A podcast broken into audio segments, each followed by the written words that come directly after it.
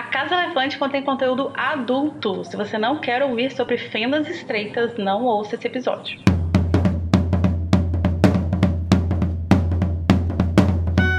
Olá, sejam bem-vindos à Casa Elefante. Entra na caverna, parte uma forma de pão e vem discutir a obra de J.K. Rowling capítulo a capítulo com a gente. Hoje, o 27 capítulo de Harry Potter e o Cálice de Fogo, A Volta de Almofadinhas.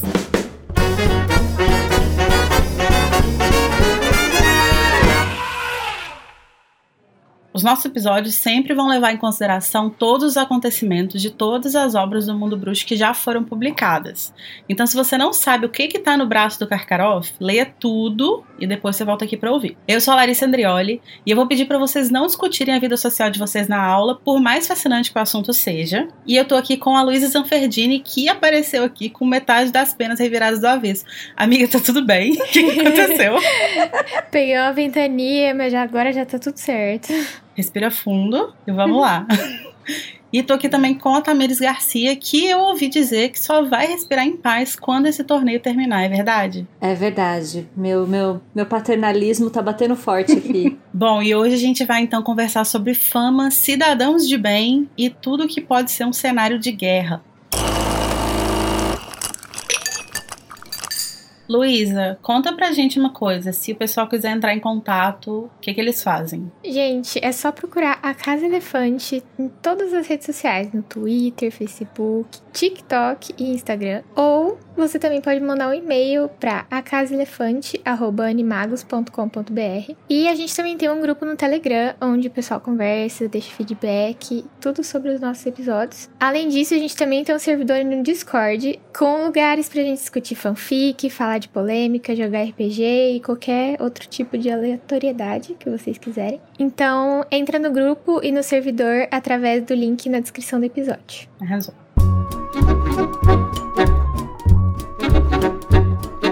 Bom, então vamos começar o episódio do começo, né? Duelo de resumos. As duas participantes aqui presentes vão duelar pelo direito de iniciar a discussão do capítulo com um tema que elas escolherem. Gente, eu posso declarar que eu acho que honestamente meu cérebro bloqueia o duelo de resumos. Eu, também. eu sempre esqueço. Chega na hora e falo, ai meu Deus!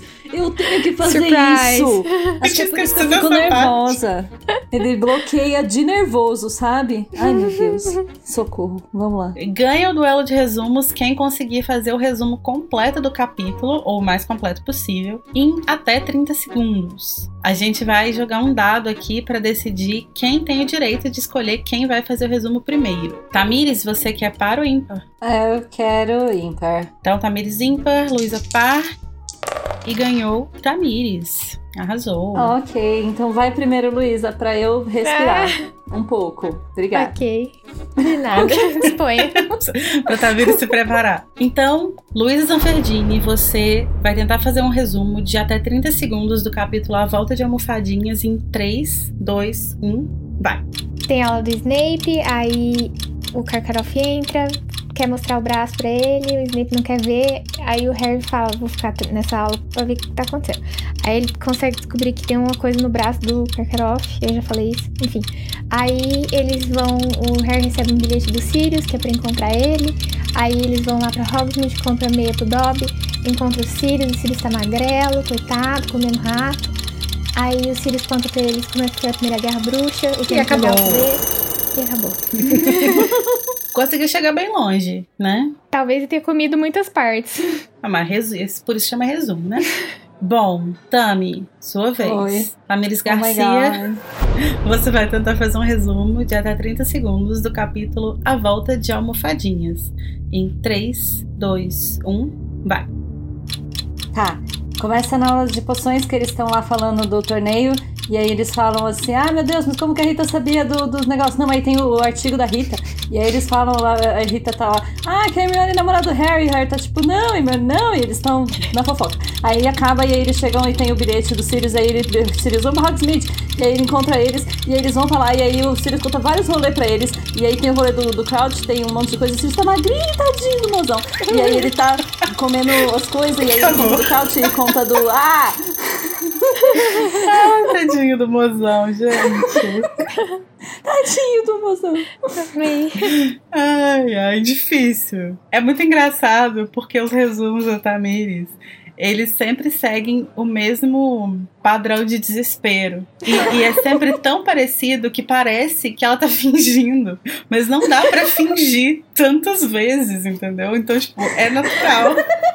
É, é natural parecer que não é natural. Estou aqui para agradar a todos. É Esse muito é engraçado. Momento. Então, assim, Luísa, você me desculpe, mas eu vou ter que dar o, o a vitória pra, pra Tamires, porque eu sempre. Eu concordo. eu sempre me divirto muito com os resumos dela. eu gosto muito que ou eu ganho pelo meu desespero ou eu perco pelo meu desespero. Jamais pela qualidade. Eu acho bacana. Não, mas olha só. Não, mas olha, esse é, eu acho que assim, esse é um tempero seu que você dá. Mas uhum. acaba que no, no conteúdo dos resumos, desses dois resumos de hoje, foi mais ou menos a mesma coisa. Você conseguiu chegar. Vocês chegaram mais ou menos no mesmo ponto, assim. Você chegou uhum. a falar um pouquinho mais, você falou do Crouch, mencionou o Crouch. É. Vou, vou passar a tomar remédios de ansiedade para fazer os episódios, gente. Assim, eu faço resumos normais, prometo. Podcaster vicia em remédio tarja preta depois da pressão para fazer o resumo em 30 segundos. Entendo. Se você curte o conteúdo do Animagos e quer nos ajudar a continuar produzindo, você pode nos apoiar através do PicPay. É só acessar picpay.me animagos e escolher o seu plano. Com a sua ajuda, a gente vai poder continuar produzindo conteúdo acessível e de qualidade para você. O endereço é picpay.me animagos. O trio lida com a repercussão da segunda tarefa. Mais um artigo da Rita Skeeter é publicado, dessa vez com Hermione como alvo, e informações que eram íntimas são reveladas. Depois de uma leitura pública do artigo na aula de poções, Harry ouve uma conversa bastante suspeita entre Snape e Karkaroff. Harry recebe uma coruja de Sirius pedindo que ele o encontre em Hogsmeade. O trio descobre coisas sobre o passado de Crouch e levanta possibilidades sobre o passado de Snape. Sirius levanta todas as perguntas relevantes no momento, mas falta conseguir as respostas. Então, nossa vencedora da noite, que ganhou 50 pontos para a Corvinal. O bom é que o ponto ficou na mesma casa, né? Então, o Exatamente. bom é que é, todo mundo ganha. Ninguém tá vai tudo ganhar em casa. perder. Todo mundo vai perder. É verdade. Tamires Garcia, por onde você gostaria de começar a nossa discussão hoje? Ah, eu acho que é legal a gente começar falando do encontro, né, que eles têm com os Sirius que uhum. dá bastante pista da história e eu acho que é, é um bom ponto pra gente começar. Mozão. E também tem a volta Sim. de Mozão e saudades do Mozão. Então. Saudades do Mozão, com certeza. Não, que é o momento do capítulo que vai dar o título ao capítulo, né? Que é o grande uhum. evento desse capítulo, é isso, assim, né? É a volta dos Exatamente. E eu acho Sim. muito legal começar pensando daí, porque assim, eu sei que muita gente, isso é uma discussão que a gente pode até fazer, muita gente fala e questiona sobre, né, o quanto de fato o Sirius é uma figura paterna pro Harry. E eu acho que aqui é muito simbólico para mim, quando eu, quando eu leio, né? Foi o primeiro momento em que ele se torna uma figura paterna muito forte. Ele uhum. voltando. Uhum. E nessa situação toda, assim, morando em caverna, comendo ratos. é, e ele vem pra. Não só, né? A gente percebe que não é só para proteger o Harry, até porque ele não tem como fazer muita coisa como um cachorro numa caverna em Hogsmeade mas para acompanhar a situação mais de perto por uma preocupação até paternalista. E eu gosto bastante, eu uhum. acho bem representativo uhum. de como ele é uma figura paterna de fato. Eu, eu fiquei com a sensação também de que ele tava. Ele voltou pra lá, pra ficar perto do Harry, porque, tipo, ele tava realmente preocupado que alguma coisa muito grave fosse acontecer, sabe? Uhum. E eu acho que ele queria estar tá lá para poder agir se, se alguma se, se fosse necessário, sabe? Sim. Então eu entendo porque ele fez isso. E, e ele se, se, se colocou numa situação horrível, né? Porque tava lá comendo rato. A antirrábica dele tava em dia, será, coitado?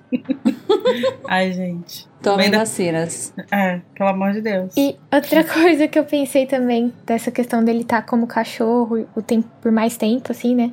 É que talvez as cartas dele demorassem tanto para chegar, não só porque ele tava longe, mas porque ele tinha que achar um lugar para ele virar gente. Pra, pra ele virar Sirius, né? E poder escrever, porque como cachorro ele não pode escrever uma carta. É verdade. É, Então e- ele tinha que ter um esconderijo. Sim. E eu acho que essa coisa que você falou, Tami, sobre ele ser uma figura paterna, né? Eu acho que essa é uma discussão que é legal de se levantar, é, porque surgem, ao longo da história, surgem muitas figuras paternas pro Harry, né? Coitado, ele se Uhum. apega em qualquer pessoa Uhum. que passa na frente dele. Daddy issues. Nossa, total. E ele tem, ele tem os dois, né? Daddy e Mommy. Ai, gente, isso é muito triste. Desculpa. Tô rindo, mas é com respeito. É, rindo com a mão na consciência. Mas uma coisa que eu acho legal da gente pensar é que, tipo assim, é, ser uma figura paterna não necessariamente significa ser a figura paterna perfeita, né? E Uhum. o Sirius, ele vai demonstrar um, um amor muito grande pelo Harry, e isso várias vezes vai se manifestar, assim, de uma forma complicada, problemática, que vai às vezes se manifestar em ele ser meio inconsequente, né? Dele projetar muito Uhum. o, o James no, no Harry também e tal. Mas Uhum. isso não quer dizer que não diminui o afeto que ele tem pelo Harry, né? Então eu acho que sim. existem talvez figuras é, paternas mais eficientes no sentido de que guiam melhor o Harry, mas Figuras que seriam pais mais saudáveis, né? Mas sim, a questão sim. é que nem todas as pessoas do mundo têm a sorte de ter pais saudáveis. sim, sim. Então, E, e, né? e o Sirius ainda é um pai não saudável, entre aspas, com, a com as melhores das intenções, né? Tipo, os erros que Sim. ele comete são todos na, na intenção de proteger o Harry, de, de cuidar dele Uhum. e tal.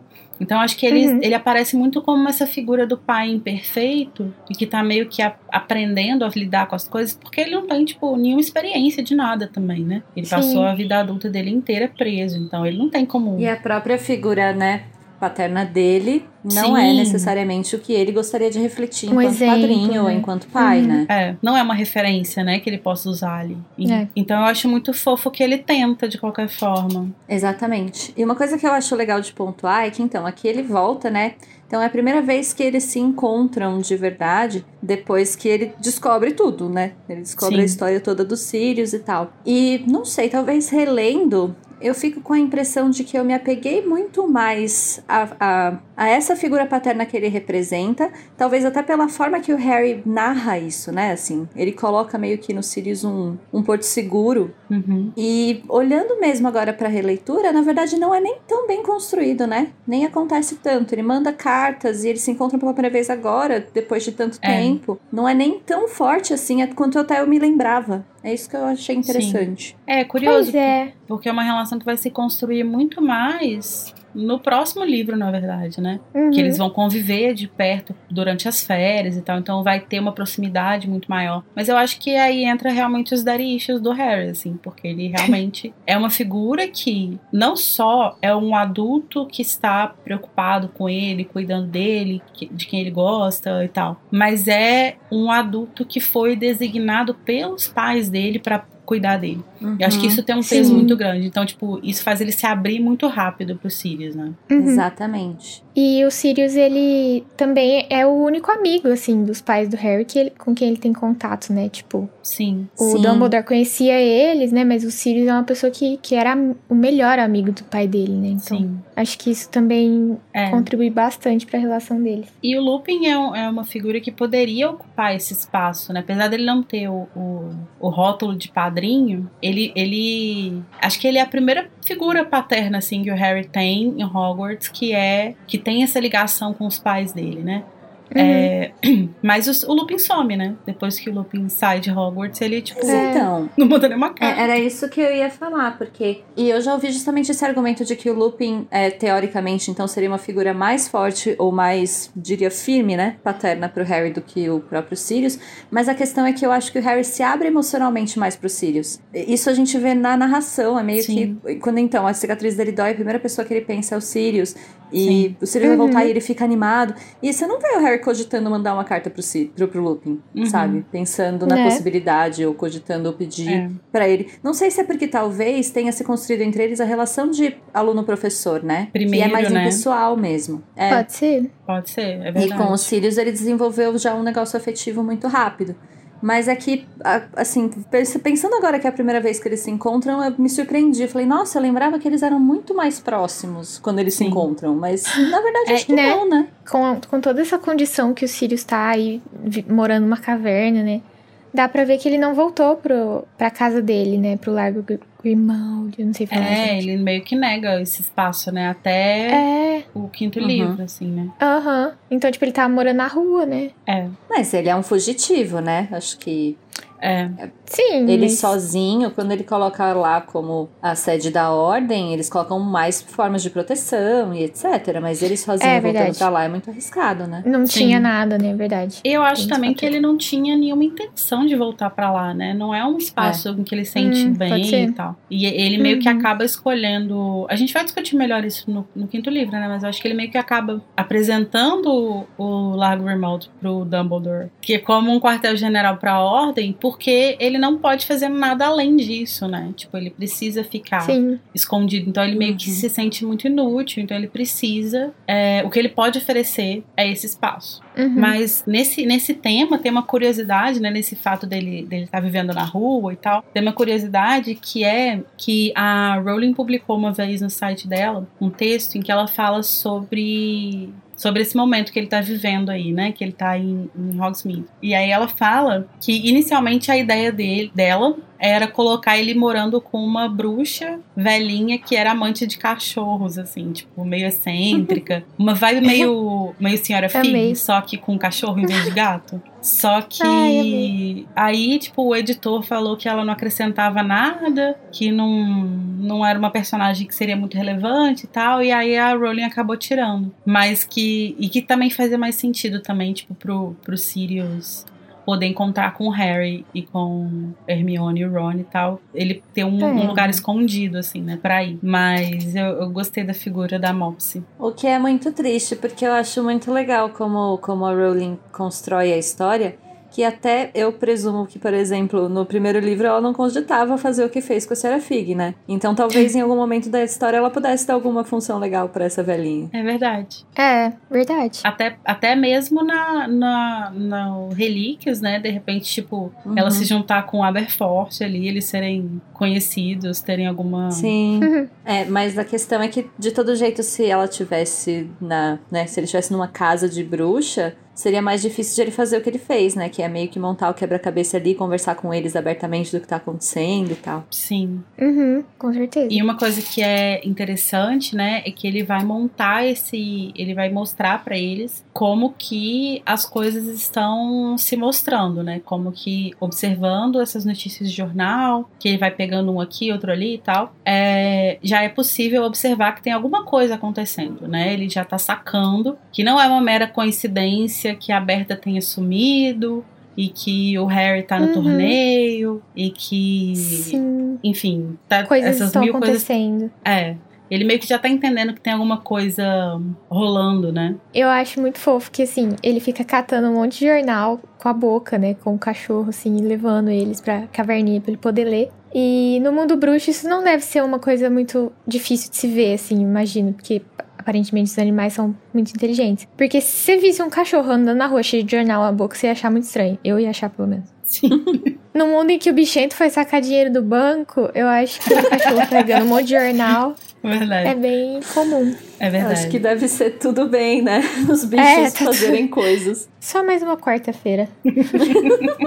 pois é, e aí justamente ele fica vendo, e eu acho que, né, ele não deve ter muito o que fazer da vida, então fica pegando as notícias, tentando garimpar ali o que, que é relevante, e aí ele consegue realmente traçar, ler bastante do que está acontecendo, né? E uma coisa relevante uhum. que ele vai trazer é a questão da Berta, né? Ele vai Sim. ver a notícia do desaparecimento dela e a forma como ela é descrita nos jornais, né? Essa coisa dela ser muito esquecida, ah, muito tapada, muito não sei o quê. Tem uma palavra que eles usam? Desmemoriada desmemoriada, né? É, é uma coisa que ele fala que não bate com a Berta que ele conheceu, porque eles estudaram juntos, né? E ele fala que ela não. Ela podia não ser a pessoa mais brilhante do mundo, mas que ela era tipo uma excelente fofoqueira, assim, então ela tinha uma memória muito boa para isso. E isso, isso vai encaixar muito bem na história, né? Porque é tão importante que ela seja silenciada, porque se ela é uma fofoqueira de mão cheia, com uma informação Sim. que ela, a informação do tipo que ela tem sobre o Crouch é muito perigosa nas mãos dela, né? Uhum. Sim, é, na verdade, Verdade. a- a- teoricamente a memória dela foi alterada, né? Ela não tem essa memória de fato. Sim, sim. Mas é, é complicado. E eu acho assim,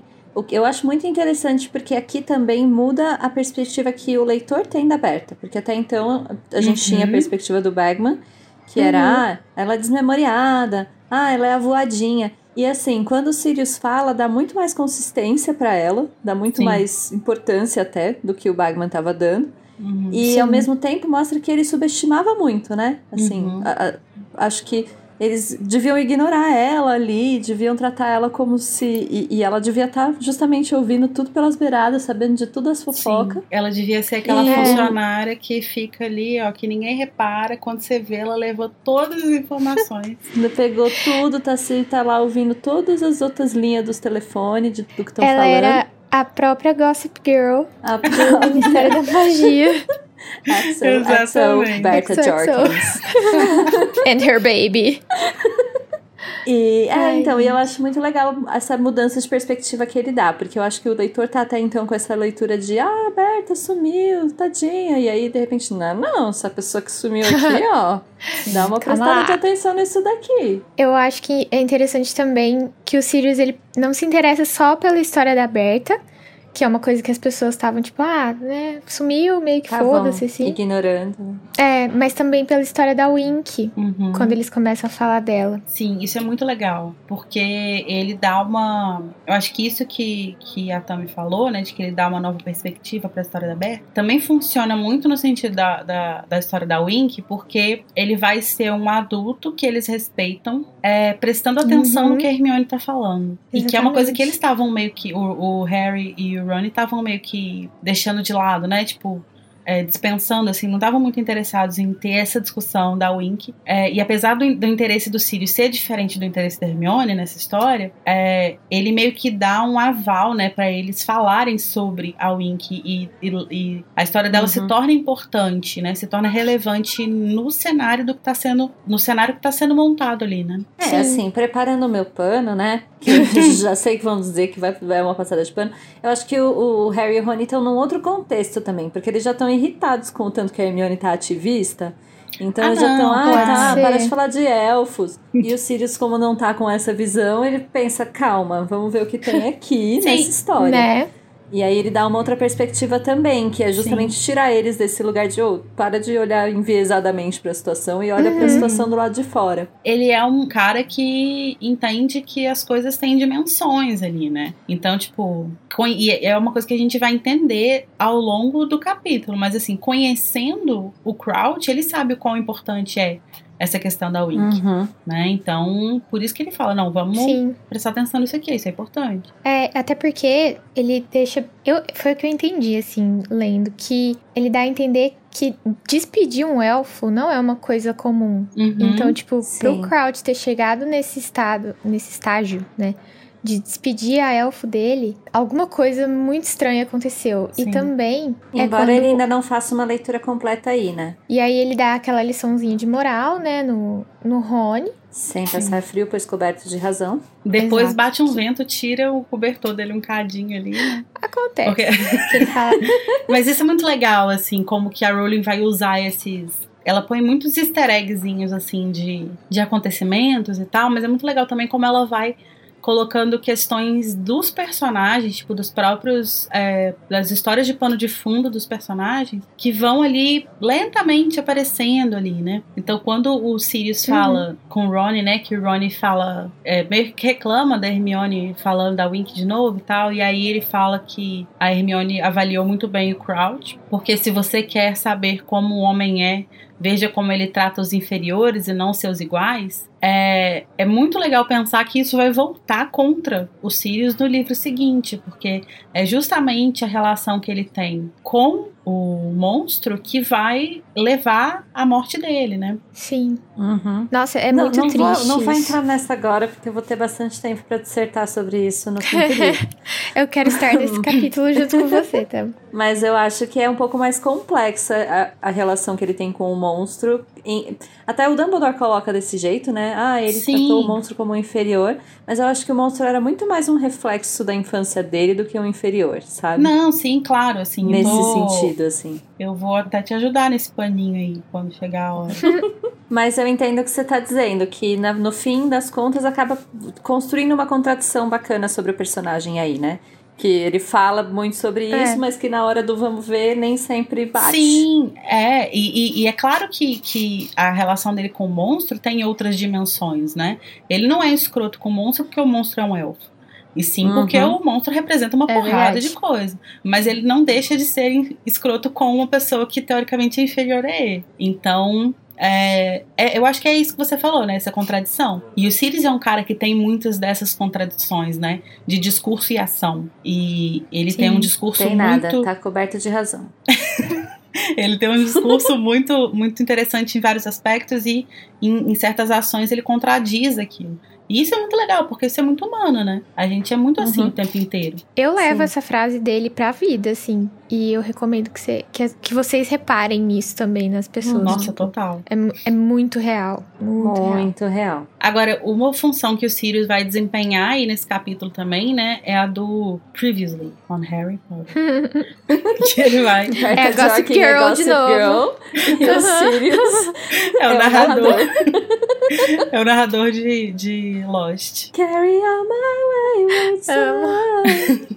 que ele vai ajudar a gente aí a recapitular o que aconteceu lá na noite da Copa Mundial, né? Uhum. Para que a gente também comece a encaixar essas peças aí do que que aconteceu naquele dia, Sim. naquela noite, né? Os eventos daquilo ali, porque tudo começa naquele camarote. E pensando narrativamente, eu acho importante isso acontecer aqui, porque eu acho que esse livro ficou o maior livro, né? Até o momento da Uhum. saga. Uhum, Então, sim. os acontecimentos do mistério que é construído nos livros anteriores vão sempre ali pincelando.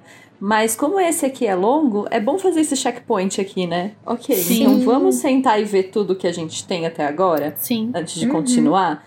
Então, narrativamente, é bem importante esse Sim. momento. E ao mesmo mesmo. tempo, não é um momento, pelo menos não soa pra mim, é um recurso mal utilizado, assim. Me parece Sim. muito natural que numa conversa como essa, com o Sirius, que é uma pessoa que é Uhum. interessada no bem-estar do Harry, que tá interessada em, em tentar entender tudo que tá acontecendo de estranho, que as- essa- esse diálogo se desenrole dessa forma. Né, que ele peça, Sim. não, mas aí o que aconteceu em tal, em tal momento? Mas aí tinha. E quem que tava lá? Isso é muito importante e é- eu acho que é muito bem feito, na verdade. Por isso que eu aponto pro fato de, além, apesar de parecer muito natural, é um ponto narrativo, é um recurso narrativo. É muito Sim. legal que aconteça aqui, né? Tá bem no meio da história, tá bem. Uhum. Acabou de acontecer a segunda tarefa, ainda tá tudo meio assim. Então, É, eu, eu acho que assim, pessoas. Algumas pessoas discordam. Mas eu acho que esse livro, pra mim, é um dos grandes. é, uma das grandes demonstrações da Rowling de habilidade de construção narrativa, né? Uhum. É um recurso narrativo, mas fica natural. Se ela consegue disfarçar ele tão bem na narrativa, isso Uhum. mostra como que ela é habilidosa em escrever essas Sim. histórias, né? E que é gostoso de ler, né? Porque tem. Uhum, Quando tem essa, essa retomada da história, às vezes. Sim. Dos primeiros livros, ela sempre retomava o que tinha acontecido no anterior. E era sempre meio tipo, ai meu Deus. De Uhum. novo, falando dos esse Weasley, aqui sabe? não dá nem tempo de fazer isso, né? Porque já É. foram três livros já, vocês que acompanham a história, que tem, Tem muita coisa também. pra eu falar.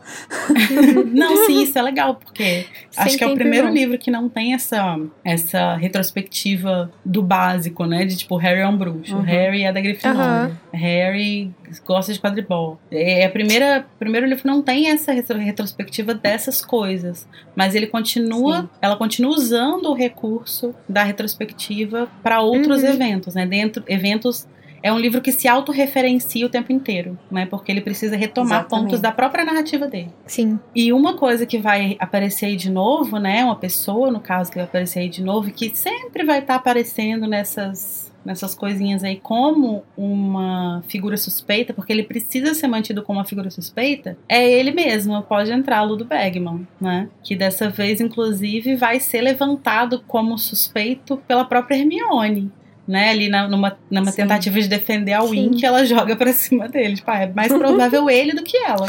Eu acho Né? muito legal também notar isso na releitura, porque se o Bagman de fato fosse o culpado, eu acho que eu ia ficar tão surpresa quanto foi de fato o final da história, né? Sim. Quando eu li a primeira vez, fiquei super surpresa.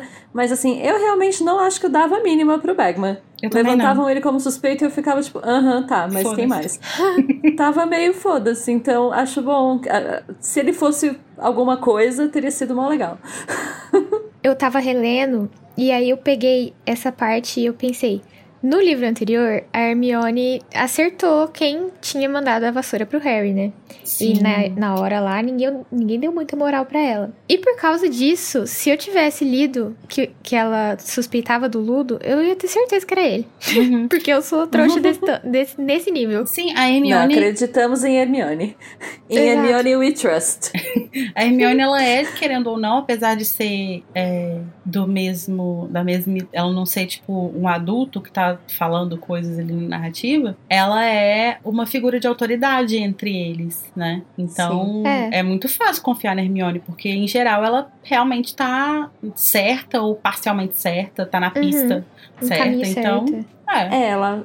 E, mas eu acho legal também, assim, aqui a gente até pontuar as coisas que ela erra, né? Então ela apontou o Bagman como um, um suspeito. Porque também a gente tem essa impressão de que a Hermione tá sempre lá no caminho certo, às vezes ela dá umas vaciladas também, sabe? É. Acontece. É, até porque tem muita coisa acontecendo nesse livro, né? Ela já vai carregar nas costas o peso da Rita. Então vamos também dar uma folga pra Verdade. coitada, né? Não dá pra fazer tudo. Carregou nos cabelos o peso da Rita, depois É verdade. nas costas. Agora, uma coisa que eu acho interessante, né? Que a gen- esse livro a gente tem muitos suspeitos, né?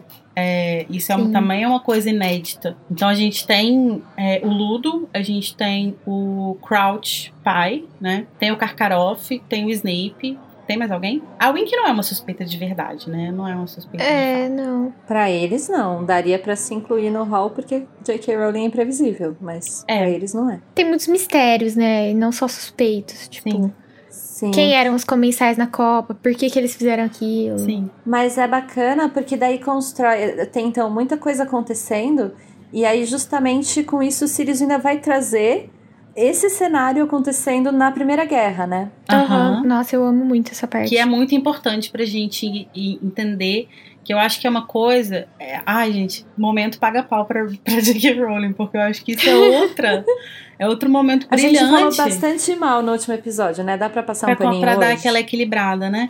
É, eu acho que é um outro momento brilhante, assim, porque ela tá dialogando, é, em grande parte, com o público adolescente, né? Uhum. É, Pré-adolescente, adolescente e tal, que é o público-alvo do livro quando ela publica. E você conversar com esse público adolescente e tentar passar para eles esse clima de guerra é muito difícil, porque é uma coisa muito distante da realidade, né?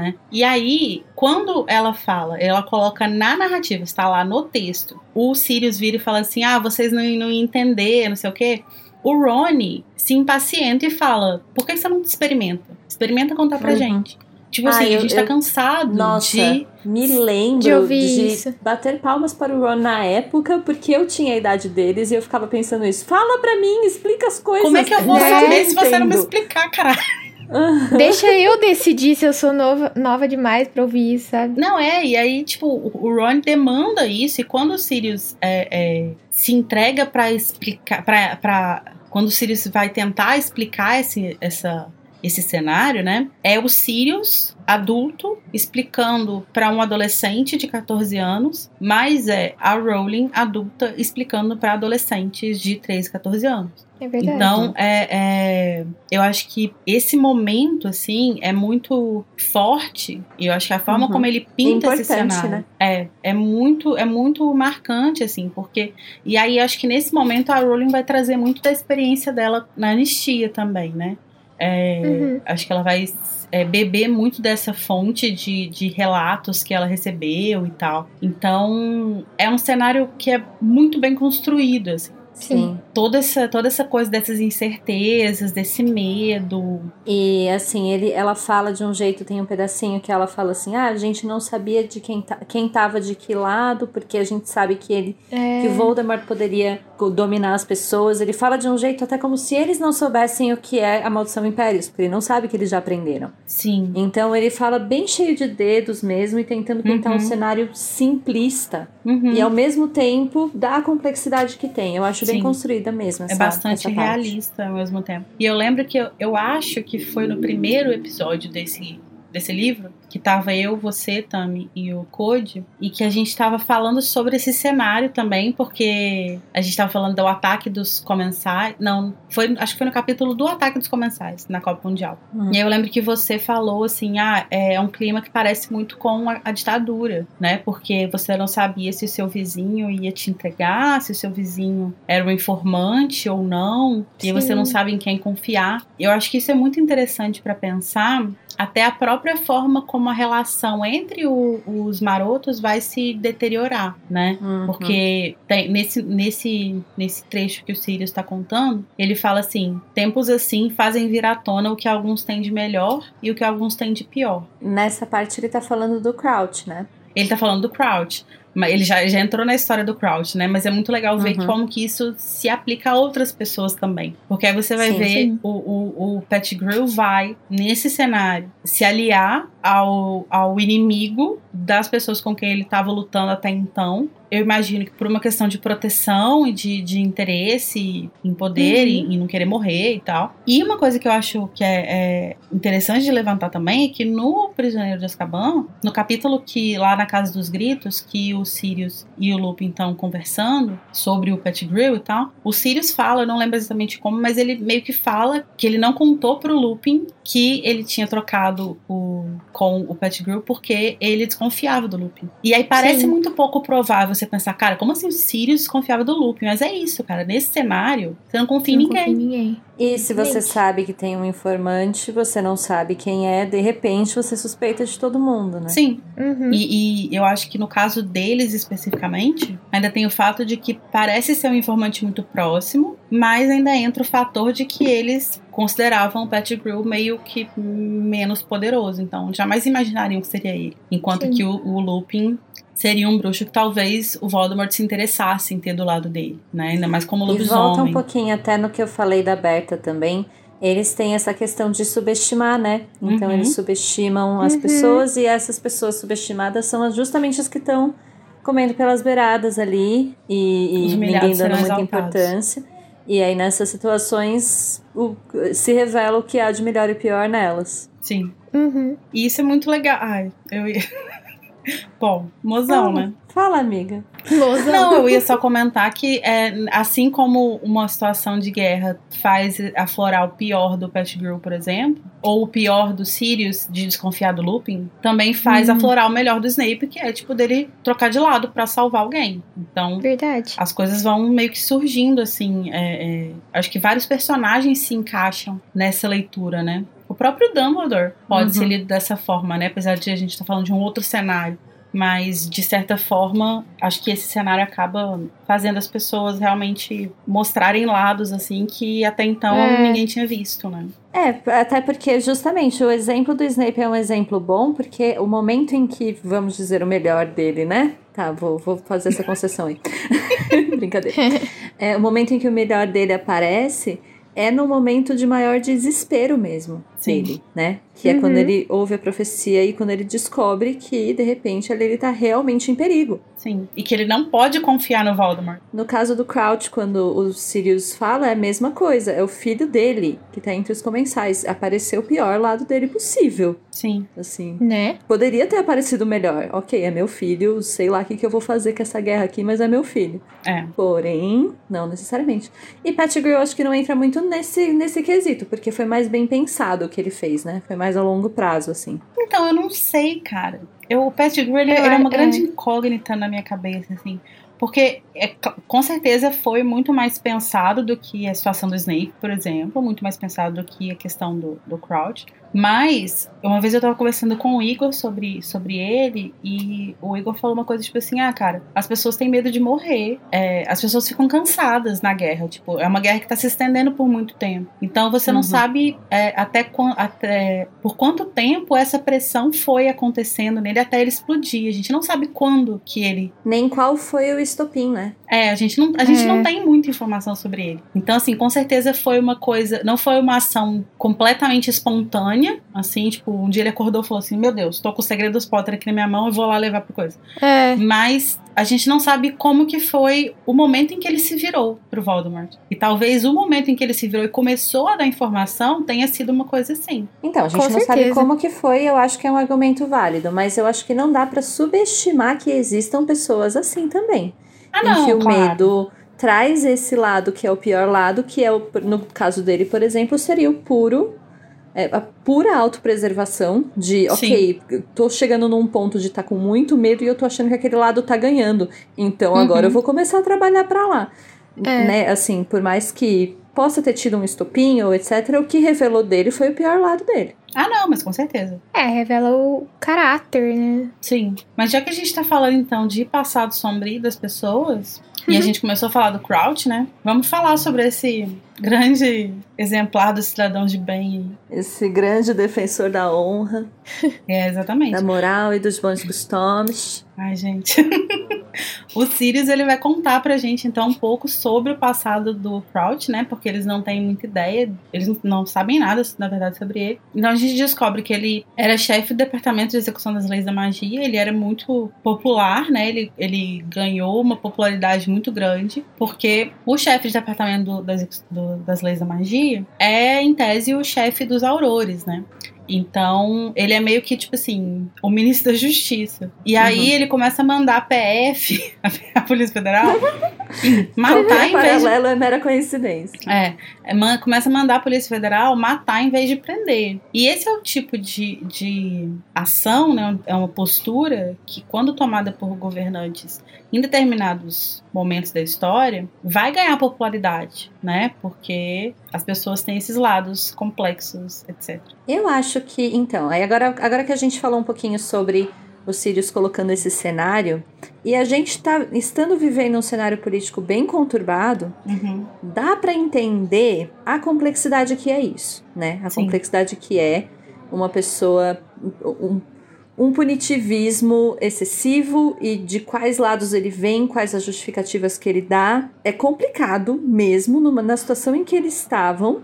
Você pensar, não, não, mas vamos, vamos encarar o Voldemort aí com flores e canções, sabe? Sim.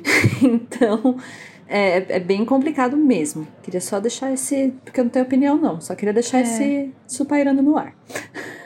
Eu fiquei pensando que, assim, tem toda essa questão do Crouch dar essa voz aí de falar, ah, ó, pode matar, sabe? Uhum. Mas, ao mesmo tempo, quando eles pegam os, os comensais pra prender, eles não entre... eles falam que entregam pros dementadores, mas não no sentido de que entrega pra dar o beijo, que entrega pra eles serem presos. E aí eu fiquei meio assim, tipo, mas ele mandou matar, mas tem um monte de gente sendo presa, sabe? Tá acontecendo? A questão é que, É uma tipo grande assim, bagunça, né? É.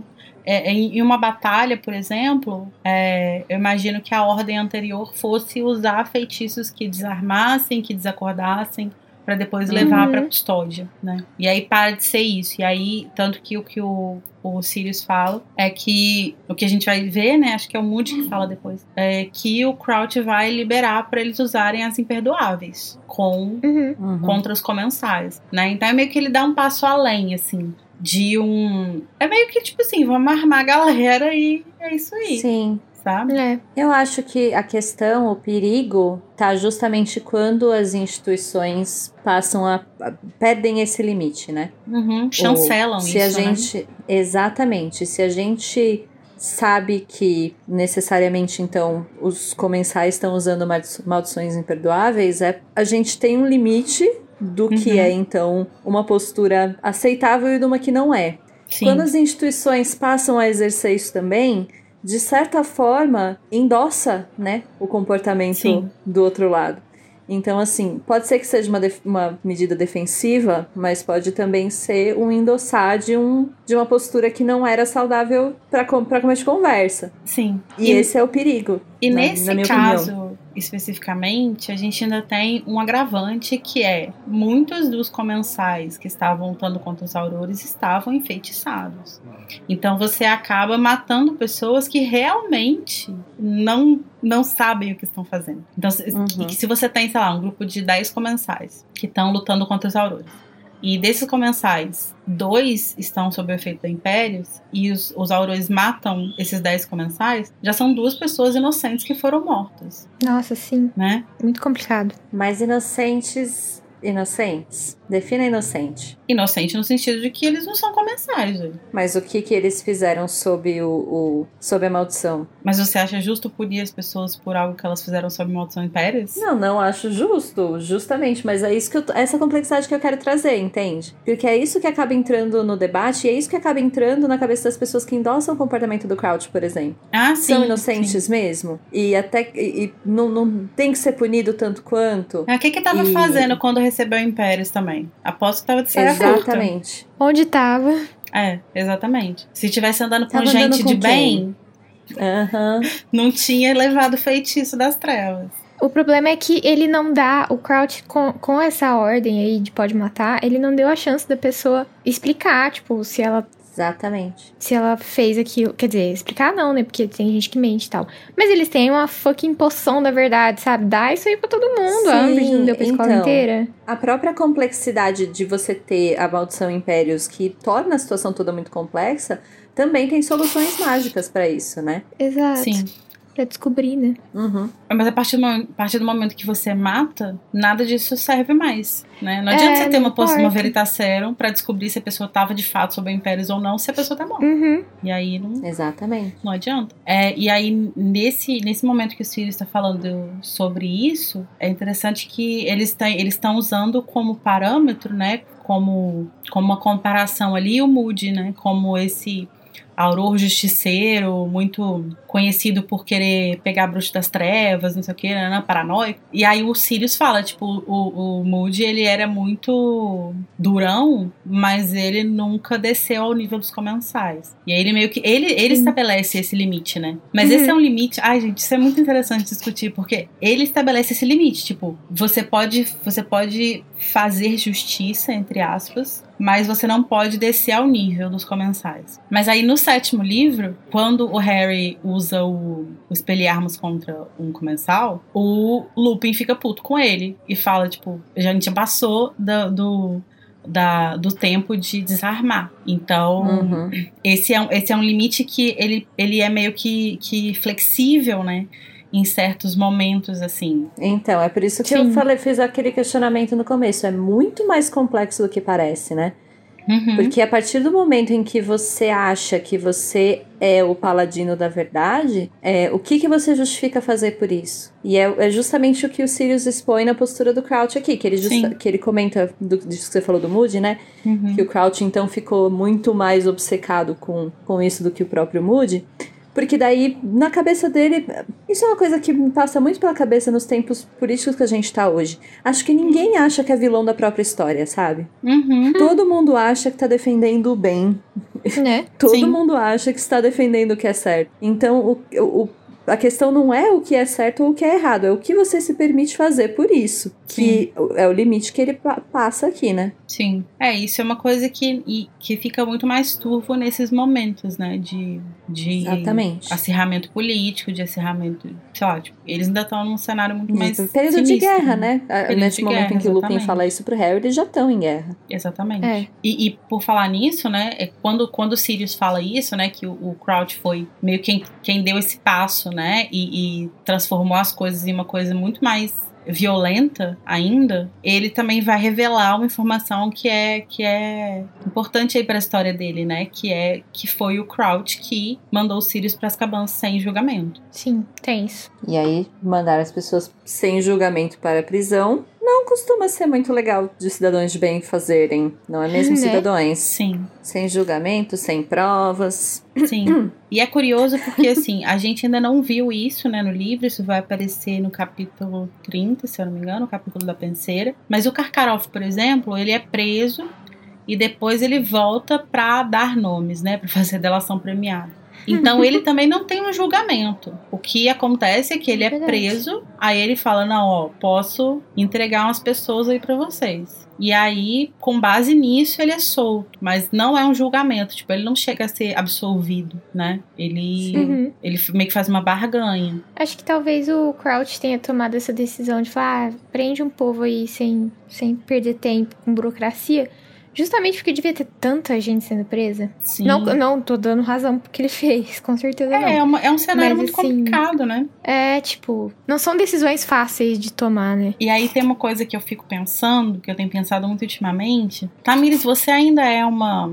Além de faxineira pessoal do Sirius, você ainda é uma faxineira pessoal do Dumbledore? Sempre fui, né? Pois ainda é. Mas você, você, à você e. Igor tomaram esse posicionamento por mim, eu só passo a, a, a tocha pra vocês. Mas você, você segue assim. fico aqui, na fico aqui postura. seguidora do movimento.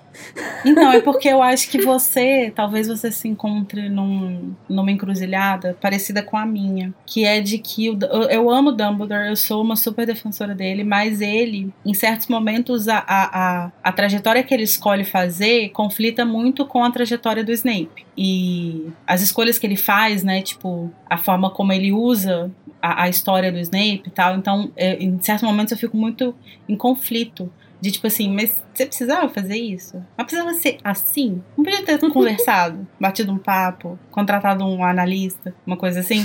E eu acho que o Dumbledore ele também comete certos erros, menos de 12, mas acho que ele comete certos erros com relação ao Sirius, né? E uma coisa que é muito cobrada, que eu vejo ser muito cobrada no fandom, é de por que, que ele não insistiu para que o Sirius fosse recebesse pelo menos um julgamento, né? Eu não Uhum. sei, assim, não sei se o Dumbledore é, teria esse poder nesse momento, assim. Não sei como que era a Eu não- relação dele com não- o Crouch, por exemplo.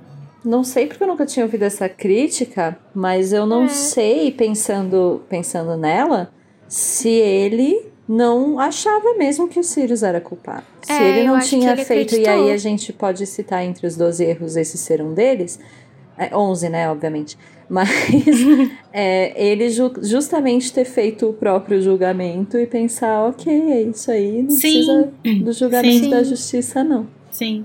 Eu acho que talvez nesse, nesse momento ele também se permita radicalizar um pouco a postura dele e não, não ser tão Mas benévolo. assim, parando, parando para pensar, por mais que a gente saiba que, ok, não é justo que o Sirius tenha ido, sido preso sem julgamento, mas é, vocês acham que efetivamente faria alguma diferença? Então, eu acho que não. Vocês acham que ele conseguiria provar alguma coisa? Assim, perguntando mesmo, honestamente. Eu acho que não, porque o Sirius ele não é preso por trair os Potter. Ele é preso por matar os trouxas, né? Nossa, é verdade. Hum. Ele não tem prova. Ele pode virar e falar, ah, eu sou um animago, olha só, eu virei um cachorro. Como é que ele vai provar que o, que o Pettigrew era, era um animago também? Sabe, Ele, ele Uhum. não tem evidências materiais. E as únicas pessoas que poderiam testemunhar a favor dele seria o o James, que morreu, e o Lupin, que é um lobisomem. Tipo, ninguém tá aí. Ninguém tá nem aí, sabe? Uhum. Pode falar o que você quiser, a gente não vai te dar crédito. Ah, pode ser que o Dumbledore não confie nas instituições, né? Ele não Uhum. confia no julgamento ali, então.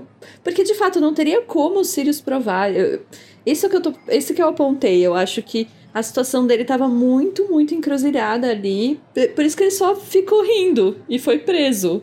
Porque o que, que eu vou fazer agora, meu Sim. Jesus? Sim. E, mas assim, eu acho que o Dumbledore, ele é uma pessoa, e aí, né, por mais que eu seja faxineira, temos que dizer, ele é bem cheio de si, né? Ele, ele realmente sabe que ele É. sabe de tudo. Então, ele achou que ele tava onisciente ali na situação, como ele normalmente tá. E se ele sabia de tudo, ele falou, é isso aí mesmo que rolou, né? Mas eu Bola acho que se pra ele frente. tivesse tido, se o Sirius tivesse tido a oportunidade do julgamento, talvez colocasse uma pulga atrás do orelha- da orelha do Dumbledore. E aí ele Exatamente, fosse é. investigar, mesmo que fosse sozinho, sabe? Pra É. entender Até porque. o que aconteceu, como aconteceu. Sim, até porque quando o Sirius conta a história dele pro Dumbledore no Prisioneiro de Azkaban, ele continua não tendo prova. Pois Sim. é. Então, é, o Dumbledore acredita nele. Então, eu não em sei, conclusão, eu acho que concordo. Acho que o julgamento talvez fizesse diferença sim. É, eu acho que nesse sentido sim. eu acho que talvez a, a- a resposta, porque aí, ai, aí entra nos discursos do fandom, né, que eu tenho preguiça, porque as pessoas agora odeiam o Dumbledore. E, e não é isso, não é assim que funcionam as coisas, mas enfim. É, Que é a coisa de, tipo assim, ah, ele não deu um julgamento pro Sirius, ele não, não é, insistiu para que o Sirius tivesse um julgamento. Porque se o Sirius tivesse um julgamento e conseguisse provar a sua inocência, ele seria é, solto e ele criaria o Harry, e aí o Harry não seria uma pessoa manipulável para o Dumbledore poder manipular depois. Ai, gente, mas as pessoas também, né? Ai, meu É, Deus. e aí eu acho que as pessoas tipo vão longe demais assim, sabe? É. Porque eu acho que é, eu acho que é inegável que sim, o Dumbledore é uma figura manipuladora, sim, ele usa os recursos que ele tem. Ah, mas É, assim, as pessoas acham que manipular, não sei o que, que acontece com a juventude, que acha que tem alguém, um, um mestre ventríloco lá no céu segurando todas as cordinhas. Você tentar manipular uma situação ainda depende de uma série de fatores que não Uhum. estão sob o controle do Dumbledore. Sim, sim. Mesmo sim. que ele quisesse que o Harry fosse manipulável, como queria saber? É, tipo, o Harry poderia ser, tipo, ah, vou- vocês cagaram pra mim minha vida inteira, me deixaram lá me fudendo, então foda-se vocês, vocês que eu vou morrer por vocês? É, ele podia ter sido. Nossa, o Harry poderia ter sido uma cópiazinha do Duda. Então eu acho que, que as pessoas meio que dão um passo além, assim, tipo, elas meio que fazem um stretch aí, né, pra tentar é, manter esse ódio contra o Dumbledore. Porque é, que eu entendo que é, essa é uma reação é, emocional que a gente tem, sabe? Tipo, eu acho normal, tipo, você tá lendo e falar, porra, mas por que, que o Dumbledore não fez tal coisa? A- até porque a gente é, é levado a acreditar durante toda a narrativa que o Dumbledore meio que pode tudo. Então por que, Uhum. que ele não fez isso? Se ele podia, se ele pode fazer tal coisa, por que ele não pode fazer tal coisa?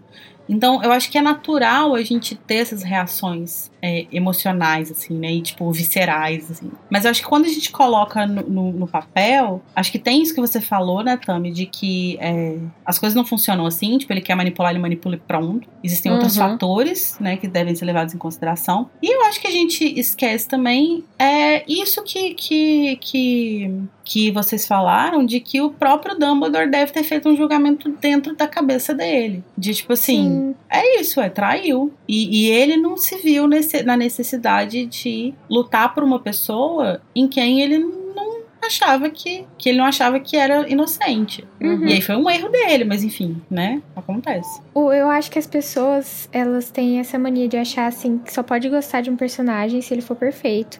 Só que a Uhum. vida real não é assim. Tipo, você gosta de pessoas que fazem merda, você faz merda. Pois é. Sabe? Assim, eu, eu brinco, brinco muito. A minha treta com o Snape é que, assim, pessoalmente eu não gosto dele. Eu acho que ele é uma pessoa chata. Então, Uhum. não é uma pessoa que eu defendo. Não é porque Tudo eu bem. acho que é um personagem complexo, não é porque eu não acho que tem um monte de nuances ali. E o Dumbledore, pra mim, é o contrário. Eu acho que, apesar de tudo, ele é uma pessoa gente boa.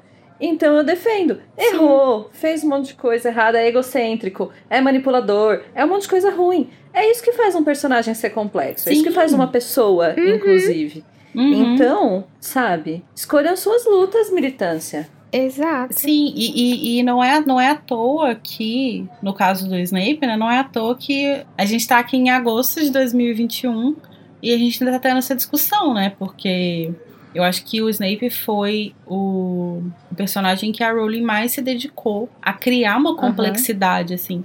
E outros personagens em que ela se dedicou a fazer isso também, né? Que eu acho que o Dumbledore entra nesse, nesse hall. Acho que o, o próprio Sirius também. São personagens que a gente ainda debate, né? A gente debate Uhum. ações, a gente debate a história, a gente debate as Uhum. intenções. E, cara, isso que é interessante, assim. Você quer o quê? Um, um, um livro feito de Longbottom, sabe? Que é um né? personagem Acho que você não tem nada para nada contra ele, mas assim, tipo, é um personagem que tá lá. Você vai falar Né? que ele. Ah, porque o Longbottom, na verdade, no fundo, ele era. Ah, ele era Sonserino. Tudo que ele fazia ali era com uma intenção. Não, então, ainda Escusa. assim, personagens que são secundários, eu acho que, por exemplo, Longbottom tem muita profundidade para um personagem secundário Sim, no nível que ele é, né? Ela Uhum. consegue dar bastante tridimensionalidade para os personagens. Mas sim, dava, dava perfeitamente para escrever um livro inteiro com o Longbottom e a gente falando perfeito, sem defeitos, maravilhoso. Mas o que é legal são justamente os personagens que têm bastante coisa, né? Para você É, ver, para você. Sim, as personagens que te dão compensar. trabalho, que você sua Isso. pensando sobre. Você sua com seu veja lá. O veja e o pano estão Uhum. ali já rasgados e você tá lá. Eu acho que por isso que o Harry é meu personagem favorito. Porque, tipo, ele faz muita merda e ele fica puto com as coisas. E ele tá mó chato no, no quinto livro. Mas eu amo ele por, por ele ser assim, O sabe? Harry não gosta por causa disso mesmo, porque eu acho ele chato. Não é porque não. Bom, acho que é um pouco, pouco complexo também, mas eu posso falar disso em outro momento. Mas eu acho ele chato mesmo, chatão. Não defendo porque é chatão. Eu achava que eu não gostava dele. Mas aí eu percebi que eu via muito de mim nele. E aí eu falei, ah, na verdade. também, brincadeira. É, exa- exatamente. Mas aí eu tentei trazer pro lado mais positivo, né? Do nada. Então agora eu gosto do Harry, ele é meu personagem favorito. É isso, gente. É, onde a gente tava? Volta pra pauta? Vamos voltar pra pauta. Mas assim, eu acho que uma coisa que a gente pode falar ainda do Crouch antes da gente seguir em frente, que é muito interessante como que ele vai como, como que o Sirius vai construindo um cenário da, além dele fazer toda essa pintura da guerra, né, do que que é o cenário de guerra e tal, ele vai começando a mostrar pra gente um pouco da lógica das famílias é, tradicionais e puros sangues, né? Porque até então a gente conhece o lado das famílias puros sangues que vem ali, tipo, dos Malfoy. E aí tem a ver com essa coisa do preconceito, de não sei o quê. Mas é muito mais do que isso, né? A, a, e a gente tende a achar que. E aí, inclusive, isso é uma coisa que o Sirius refuta, né? Quando o Harry olha pra ele meio estranho assim, tipo, ele fala: Não, o Crouch não, não é partidário do Voldemort. Nunca foi. Não é Uhum. nada a ver uma coisa com a Né? outra. Porque aí a gente meio que liga as famílias por sangue a, a- a- imediatamente a isso, né? Então, ah, se você a família é tradicional, puro sangue, blá blá blá, ela necessariamente é supremacista, bruxa. E não Uhum. é o caso, não, não precisa ser assim, né? Mas ainda assim existe uma, uma necessidade muito grande de manter as aparências, né? De manter as tradições. Ainda que algumas ali do lado do Voldemort, outras contra ele. Mas isso é uma coisa que aparece bastante também. E isso eu acho que é uma tendência que, de novo, por isso que é bom sempre trazer a provocação do cidadão de bem, né? Porque isso é uma coisa que acontece muito que, como eu mencionei antes, aí é você, numa bravata pelo bem, se permite muito. estender muitos limites, flexibilizar muitos limites.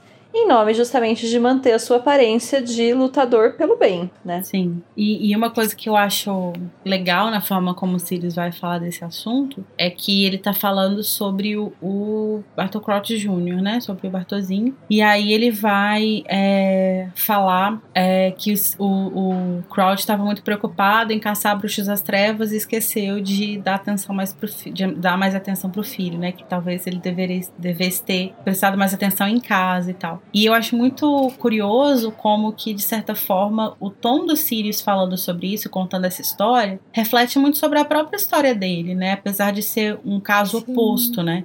Ele estar inserido numa família que era, assim, tradicional nesse sentido supremacista e tal, e ele ir contra isso e o Bartol Crou- o, o, os Crouch ser o contrário, né? Mas eu acho muito legal como que são duas histórias meio espelhadas, assim, né?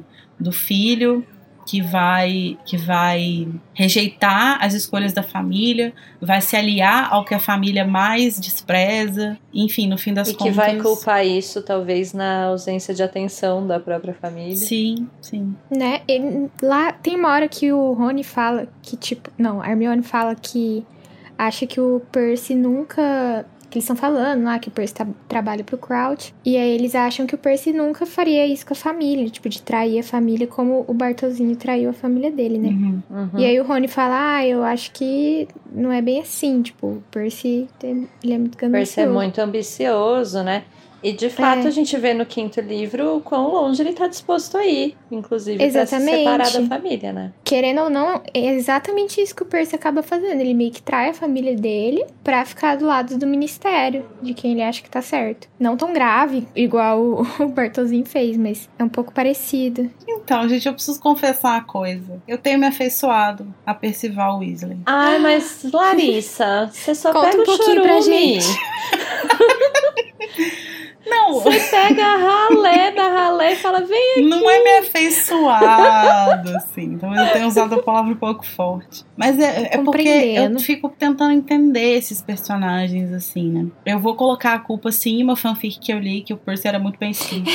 e isso me fez pensar mais sobre ele. Mas eu fico pensando que, tipo assim, é lógico que ele fez uma merda enorme, é lógico que ele, que ele cometeu um erro muito grande. Mas eu acho que ele tem um limite que ele não cruza, assim. O fato de no quinto livro ele estar associado com pessoas que a gente sabe que são muito ruins, como a Umbridge, é, não sei se isso depõe tanto contra ele, porque ele não conhece um certo lado dela, né? Tipo, ele não sabe o que, que ela faz na escola exatamente. Ele não sabe, não sabe que ela tá torturando o Hum. Harry. Essas coisas assim. E as coisas graves que ela faz no ministério, que seria essa agenda conservadora que ela tá, tipo, que ela meio que passa lá e tal, nossa Damares, né, de estimação, é uma agenda que talvez o Percy consiga relativizar. E, e aí acho que, isso é um, é um problema dele, assim, que é tipo relativizar porque não, não atinge ele. E isso é um problema, obviamente. É, mas eu acho que e o tempo inteiro, quando ele se afasta da família dele, ele não tá se afastando da família dele, tipo, foda-se vocês. Ele se afasta da família dele o tempo inteiro falando, vocês estão do lado errado, vocês precisam vir pra cá. E. e- Isso é o que eu falei aquela hora, Lari.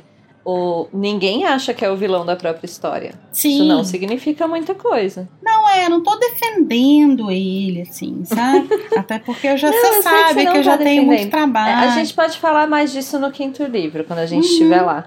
Mas eu acho que o, o meu problema com, com o Percy, na verdade, é que eu acho que ele poderia ter sido um personagem mais complexo do que foi. Sim, A gente poderia embutir todas essas coisas, talvez, e eu acharia até mais interessante se ele tivesse realmente continuado nessa Uhum. trajetória, como o Crouch continuou, como o Crouch foi até o ponto de mandar prender o filho, ainda que com um julgamento capenga, Uhum. em nome do que ele acreditava. E eu acho que seria mais legal se o Percy tivesse tido essa complexidade mesmo. Achei o arco dele um pouco, Entendi. sabe, assim, no É. final, ah, não, família, desculpa aí, foi mal. Então, É, é, eu só acho que no, no que a gente conhece do Percy, nessa complexidade ou não complexidade do que a gente vê nos livros, eu acho que falar que ele trairia a família, como o Crouch, que é o que o, o Ronnie dá a entender aqui, eu acho que é meio demais. Porque, ah, na verdade, a gente sabe que quando a coisa aperta, ele não trai. Então, eu não acho que é demais. Eu acho que a partir daqui, justamente, ele estava sendo construído para ser talvez exatamente um, um espelho do Crouch. E aí, no final, eu acho que a Rowling quis dar uma redenção para ele. Então, ele apareceu lá no final assim: ah, não, foi mal aí, galera.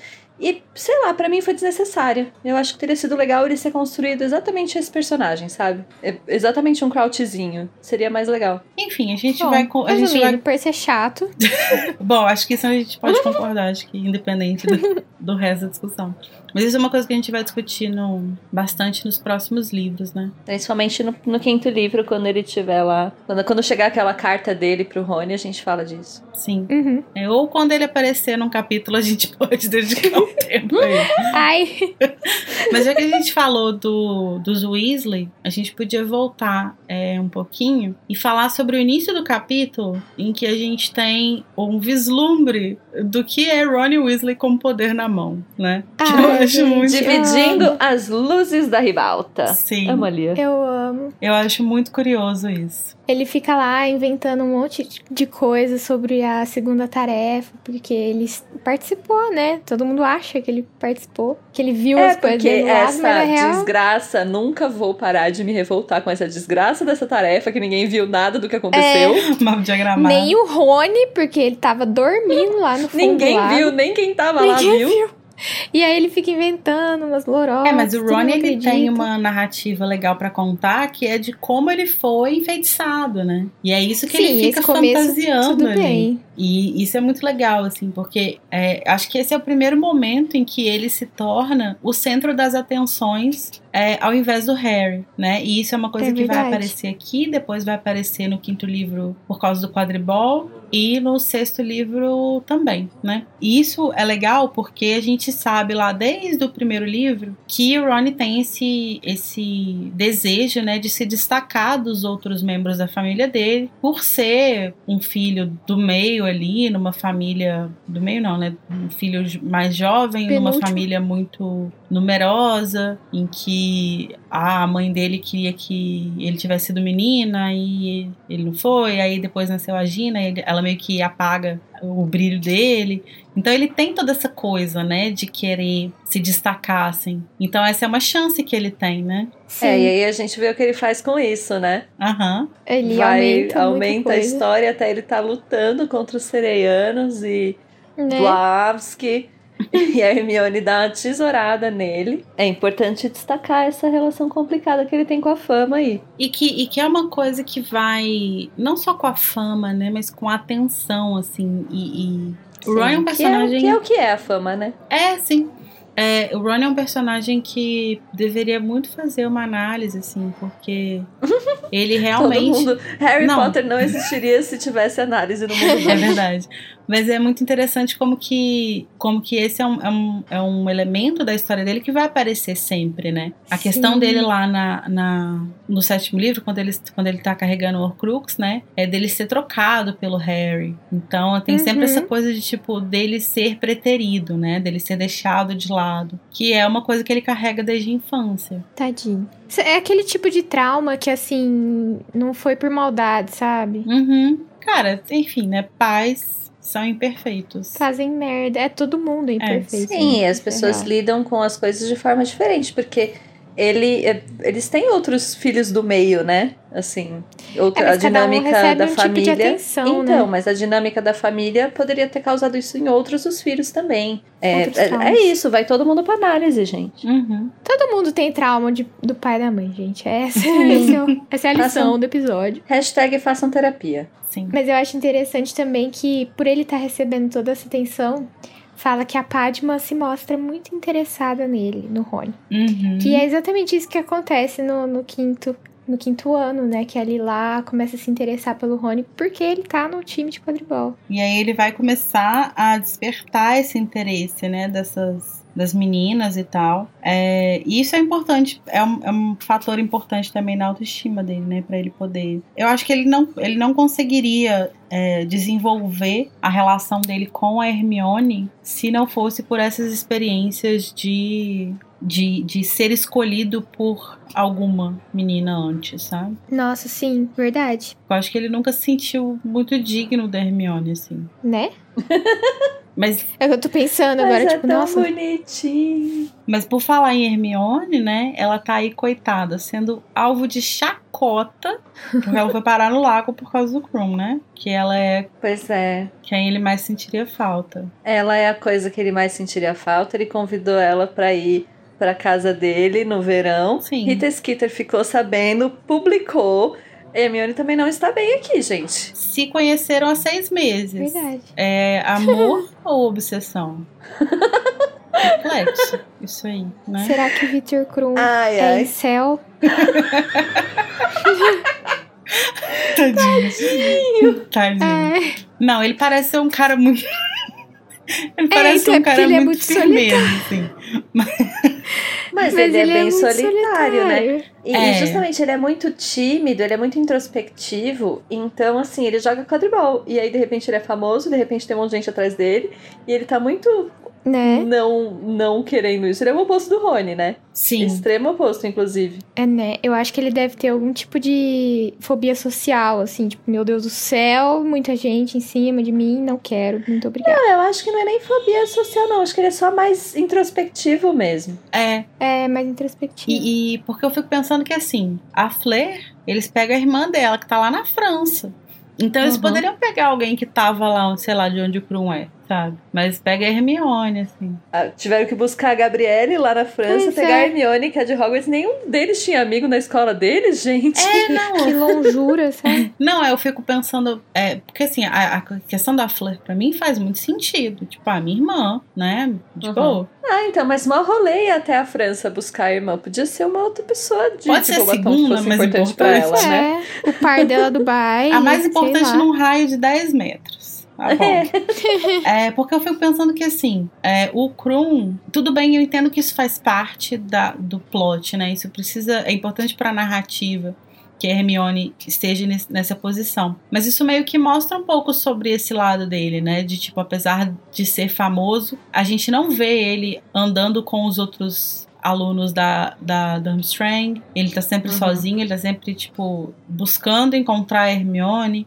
Então, ele parece ser realmente um cara meio, apesar de famoso, né? Um cara meio Solitário, isolado, né? assim, é. Tadinho. Que É triste, né? verdade. E o, o Krum não aparece no epílogo. Será que ele tá bem? Como será que ele tá, gente? Onde está Victor Krum? Por onde anda Victor Krum? Eu acho fofo e eu acho que assim, ele era muito. Dá a entender justamente que ele era muito introspectivo. E acontece, gente, de aí o, a- o cara que não tem traquejo social, não consegue fazer muitos amigos e não e chega aos 18 anos virgem. Aparentemente, a Hermione é uma da, a única ou uma das poucas que trata ele, tipo, normal, assim, não fica, ai meu Deus, me dá autógrafo nos meus peitos. Ai meu sabe? Deus, eu Sim. estou saindo É, a gente não sabe como que- Ela... normal. Como que isso acontece na escola dele, né? Talvez lá todo mundo Aham. trate ele como celebridade. Seja interesseiro. Mas já que a gente começou a falar de vida amorosa de adolescente, vamos falar então sobre esse momento Meninas Malvadas que a gente tem do livro. Em que a gente tem a Amo. nossa Regina, Regina George, que é a Pansy Parkinson, e garotas sem nome da Sonserina, né? Que pra quê Uhum. nomear outras pessoas, né? Não precisa. As garotas coadjuvantes da Sonserina vão aí trazer esse artigo que a Rita escreve sobre Hermione para aula. E aí, nesse artigo, então, que vai ser publicado, é um ataque, né, que a Rita vai fazer a Hermione, porque, se vocês lembram bem, na última interação que eles tiveram, a Hermione dá uma cortada nela, porque ela tá muito puta com o negócio do Hagrid, né? O Harry também. Uhum. Não pode mexer com a Rita, né? Não, não pode. Exatamente. E aí ela vai então fazer um ataque a Hermione, né? Criando falsas histórias, falsas, falsas questões sobre a Hermione. E isso vai gerar umas consequências bastante desagradáveis, né? Mas vamos comentar então um pouco do que que ela fala nesse artigo. Ela começa com uma premissa muito falsa. Ela tirou do cu dela, Uhum. né? que é e ela afirma com uma certeza assim, né? Que é que a Hermione é a namorada firme do Harry, né? Eu gosto da palavra firme. Aham. Acho muito bem aplicada. E assim, o último, o último texto, a gente tem justamente ela construindo uma premissa falsa, né? Então, é, acho que o- a pessoa que tá lendo não saberia exatamente quem é o Hagrid, então ela precisa construir. Pra essa, ela nem precisa. Ela joga uma mentiraça lá mesmo, assim. São Sim. namorados. Até porque o Harry todo mundo sabe quem é. E ela retoma, ela começa o artigo retomando quem é o Harry. É, retomando um pouco da, da história trágica do Uhum. Harry, né? Então, tipo assim, todo mundo Pra já trazer sabe. o público ali pra, pra empatizar com o Isso, menino. todo mundo já sabe qual que é o problema do Harry, coitado, perdeu os pais, nananã, tal. Aí ela retoma isso com esse tom bem trágico, assim e tal.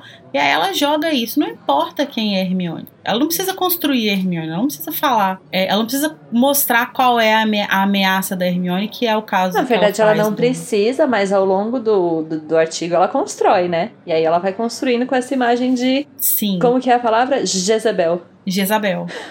Jezabel. Jezabel. E, e é muito interessante porque é um artigo muito curtinho, né? Mas que ela vai Uhum. falar. A gente vai ter algumas coisas curiosas, como, por exemplo, é, quando a gente tem uma citação da Pence falando sobre, sobre Hermione. A citação da Pence é: ela é realmente feia. Ela fala isso sobre a Hermione. Ela é realmente feia. E a descrição que é feita da Pence é assim: disse Pence Parkinson é uma aluna viva e muito bonita. Então, tipo, ela imediatamente constrói essa oposição entre Uhum. a Hermione, que é o alvo do ataque ali, como uma pessoa feia, e a Pence como que é a fonte, né, que tá contando esses bastidores lá do, do dos, das, da vida amorosa do Harry como uma pessoa bonita, né? E a gente sabe como que essa construção visual é muito importante para dar confiabilidade. Sim, não, não só confiabilidade, mas é só construir no imaginário ali da pessoa simpatia, né? Sim. Você constrói é. mais simpatia por uma pessoa bonita e menos por uma pessoa feia. Sim. Não tem foto, não fala que tem fotos de nenhuma das duas. Então você só confia na palavra da Rita. E tem um fator que eu acho que a Rita coloca muito sutilmente aqui. Ela não é a rainha da sutileza, mas acho que aqui ela coloca muito sutilmente, que é exatamente a escolha da fonte dela. A fonte dela é a Pansy Parkinson. Parkinson é uma das famílias mais tradicionais do mundo bruxo. Já teve um, um ministro que era uhum. Parkinson. E ela descreve a Hermione, o primeiro adjetivo que ela usa para Hermione é nascida trouxa. Então, querendo ou não, ela joga essa oposição. Entre, tipo, Sim. olha quem que é a minha fonte que tá falando que essa menina quer trair, quer, tipo, roubar o Harry, enganar o Harry e tal. E olha quem que é essa menina. Você acha que dá para confiar nela? Então ela joga Exatamente. essas pequenas coisinhas. É, aí, o, né? tanto usar o Malfoy no outro quanto a Pansy nesse é justamente uma forma de credibilizar, né? Sim. são nomes conhecidos na comunidade. Uhum. E, e a adjetivação como um todo é sempre muito problemática na construção de um texto jornalístico, porque a adjetivação implica em não parcialidade. Sim. Naturalmente. E, e, e, é interessante também como que a Rita vai construir esse artigo, é, que parte dessa premissa completamente falsa, né? Uhum. E vai jogando também outros, outros é, fatos falsos ali mas que vai sempre se embasando em alguns fatos reais, né? E são fatos Exatamente. reais que, tipo assim, por exemplo, ela começa com o passado do Harry. E não tem como você questionar o passado dele. Você, é, é, é, tipo, todo mundo sabe da história dele. Então não tem como você questionar aquilo que está sendo falado. E aí ela uhum. vai jogar, então, a proximidade da Hermione com o Harry. Não tem como você questionar isso, porque qualquer aluno de Hogwarts que você perguntar vai falar que eles estão sempre juntos. Então, Sim, de estar tá sempre juntos para são namorados é um, é um pulo, né? E uhum. também o fato dela estar próxima do Krum. Pô, eles estão andando juntos agora, eles foram juntos no baile, todo mundo viu. Então, são coisas que não tem como você negar. E aí você precisa, pois o que é. você precisa questionar é a interpretação daquilo ali, mas todo mundo tá vendo. Então, mas a questão é essa, porque aqui nesse texto ela não dá chance de interpretação, porque Sim. Ela usa esses, esses fatos que na verdade, né, são só fatos soltos, uhum. mas ela joga a informação muito precisa que não é verdade, que eles são namorados. Uhum. Então, essa premissa completamente falsa e inventada torna todas as outras fazerem sentido. Sim. Porque se você só joga Sim. que, ai não, Harry, é, Hermione é vista o tempo todo com Harry Potter, ninguém vai acreditar. Você tem que falar ali, a princípio, uhum. eles namoram. Porque daí sim o público compra toda a premissa, né? Sim. Senão vai ficar aquele. Não que isso não aconteça também, né?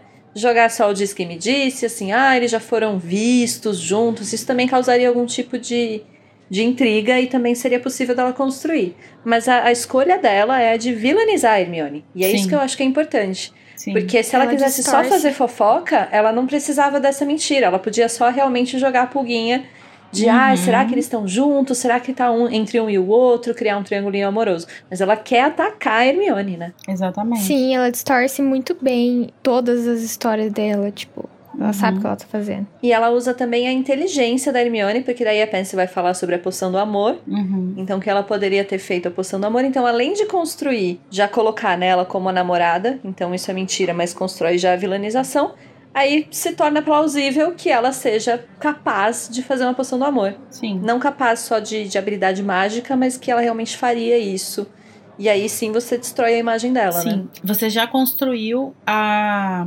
capacidade moral dela, Isso, porque você já questionou moral. o caráter dela.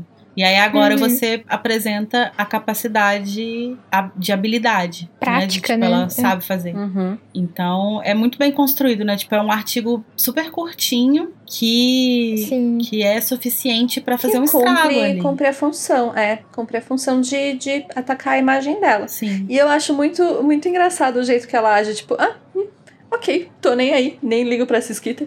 Uhum. Mas a gente sabe que incomodou ela, né? Ah, é muito difícil não incomodar, né, gente? Uhum. É, ainda mais no caso da Hermione, que tipo, é uma adolescente, assim. Nenhum adolescente quer ter coisas, informações mentirosas circulando sobre eles, assim. Sim. E Sim. eu amo que ela fica achando meio ruim também, porque o Rony lê. Quer dizer, fica sabendo, né? Uhum. E aí a- o Rony até fica perguntando pra ela, mas e aí, o que, que, que você respondeu? Que- sabe? Mas aí você Uhum. vai, então? é o casal Mas aí você perfeito. vai visitar ele, é. Mas você Ah, vai lá? É isso mesmo? É isso aí? 嗯。Hum, Você vai mesmo visitar o Tom? É verdade isso aí? Acho que por isso que ela, que ela acha. Ela acha ruim, mas ela tenta não dar muita atenção, Sim. sabe? Porque É. ela não quer que o Rony. Ela tá meio que tentando Acredite. passar que não tá muito interessada, né? Mas tem dois momentos É. em que, tipo, fala assim, Harry, Harry conseguia sentir o calor emanando do corpo Aham. dela. tipo assim, ela tá com muita vergonha, justamente nesses momentos em que ela é Uhum. confrontada pelo Ronnie, né? E isso é uma Sim. Coisa que incomoda ela. Amo meu casal. E aí é, é, é legal que o Ronnie, além dele ter esse interesse, né, de tipo, mas e aí, você vai? Como é que é? Que dia que você vai? Pra eu derrubar o avião? É, ele vai trazer também, mais uma vez, essa imagem dos Weasley como a família do senso comum, né? Que vai reproduzir bastante senso comum da sociedade e tal.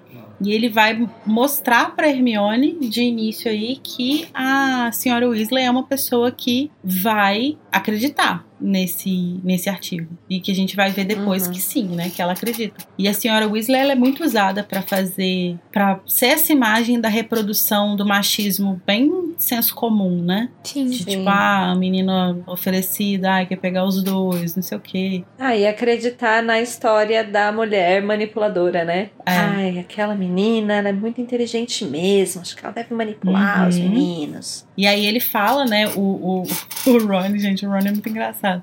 Que ele fala assim, ah, ela escreveu você como se você fosse uma, uma Jezabel. Aí, aí a Hermione fica tipo, como assim? E ele vai trazer essa referência, né, que é uma referência que ele fala que a senhora Weasley, a Molly, né, fala que essas mulheres, é, é como a, a Molly chama mulheres assim, né? Sim. A Lari já pesquisou pra gente e Jezabel, eu lembrei, eu sempre lembro da Jezebel da novela Chocolate com Pimenta. Ah, Exatamente. verdade. Por isso que eu falei Jezebel e não Jezabel. É, e eu acho que a descrição desse nome bate muito com a, com a mulher da novela.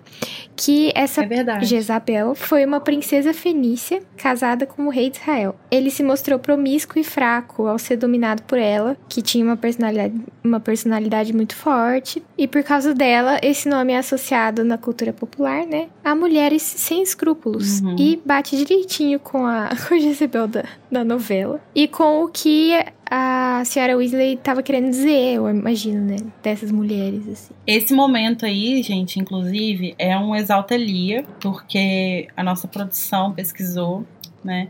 O termo em, em inglês, ela, ele, o Ronnie não fala Jezabel, ele fala Scarlet Woman, né? Que seria essa mulher escarlate. E aí a Lia foi bem atrás da referência do que, que seria um equivalente, né? Tipo, de para não colocar lá mulher escarlate.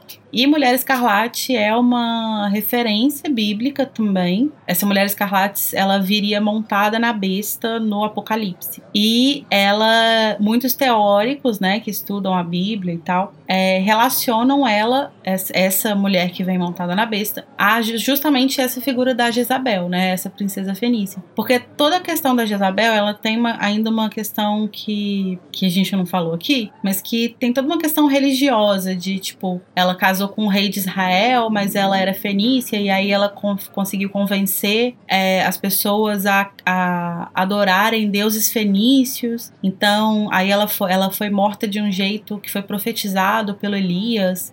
Então tem toda uma questão também religiosa de, tipo, dela, dela desafiar Deus, né? Então faz sentido que ela venha montada na besta de alguma forma. Faz sentido essa relação entre ela e essa figura, assim. Então acho que é uma, um momento bem legal da gente fazer essa exaltação. De Lia Wyler, que a Sim. gente já cagou na cabeça dela Lia hoje. inclusive. Wyler acerta. Cite 12 erros. É, essa imagem da Jezabel é tão relacionada à prostituição que a casa de prostituição em Handmaid's Tale, em que as moças se prostituem e, né, atendem aos, aos senhores lá em, em Gilead é chamada de Jezebel, casa de Jezebel. Então é uma referência, é uma referência clara e é, é interessante que historicamente sempre as mulheres que desafiam o poder de alguma forma são pintadas dessa forma, né? Sim. Manipuladoras ou, ou promíscuas. E, enfim, fica relacionada a essas duas imagens. Mas a Hermione tá de boa, né? Ela não, apesar desse, desses momentos aí, ela, ela, ela demonstra superioridade. É. E uma coisa que é legal da gente ver é que ela vai confirmar essas informações, né? Ela vai falar que sim, que o, o Krum realmente chamou ela para visitar ele. E ele realmente disse que nunca tinha se sentido assim, né? Com nenhuma outra pessoa e tal. O que é interessante de ela confirmar, porque então, como a gente analisou, quase tudo poderia ter sido mentira, né? No texto da Rita. sim. Essa parte não é. E é, é bom pontuar que não é, pois. E aí é legal ver que o, o- as coisas entre os dois estão meio que ficando sérias, assim, né? Eles estão eles estão realmente curtindo estar um com o outro, seja lá o que eles fazem juntos, se eles se eles só conversam, se eles só vieram estudar ou se eles se beijam. Mas seja lá o que for, realmente é um vínculo que eles estão construindo que tá se tornando uma coisa legal, né? Eu acho que por isso que eu acho que eles se beijaram. Ai, tenho certeza. Porque o Cru não ia não convidar sei. ela sem beijar, né? Ai, gente, sabe? Você lê uns livros ali, mas a biblioteca tá vazia, né? É verdade. Pois é. Muitas fanfics começam na sessão reservada da biblioteca. Mas a Rita Skeeter, coitada, ela comete um erro gravíssimo nesse momento, quando ela escreve essa matéria e quando ela usa esses fatos, que, a, como a também apontou, poderiam ser mentira, mas não são, ela comete o maior erro da vida dela. Que é colocar uma pulga atrás da orelha da Hermione. Porque ali, meu irmão, ela assinou a sentença dela. Colocou um besouro atrás da orelha da Hermione.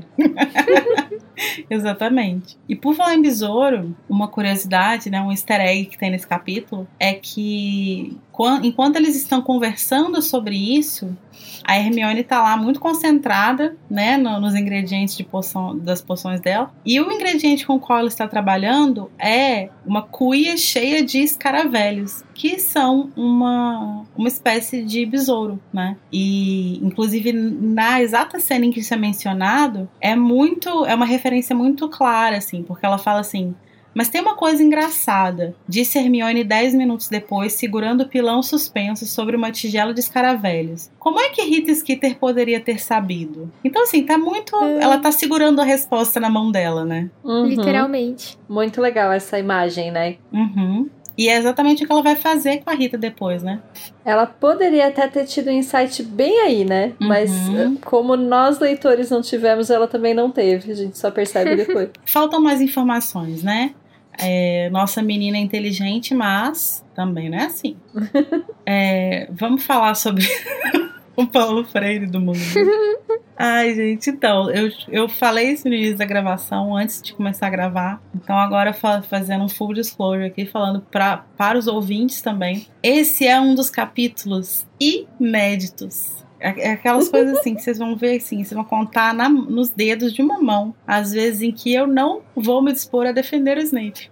Não precisa bater na cara também, né, gente? Não precisa cuspir nele e tal. Mas é isso. Tami. Não dá, né, amiga? Não é dá seu. pra defender ele, né? Nessa, nesse momento. Gente, que homem desnecessário, sabe? Ai, ok, assim, você tá lá, né? Você é um professor, aí tem a criança que tá com a conversinha paralela ali com a revista. Tem que falar pra criança não ficar com a conversinha paralela? Tem que. Sim. Precisa pegar o artigo? Não. Precisa ler em voz alta pra turma inteira?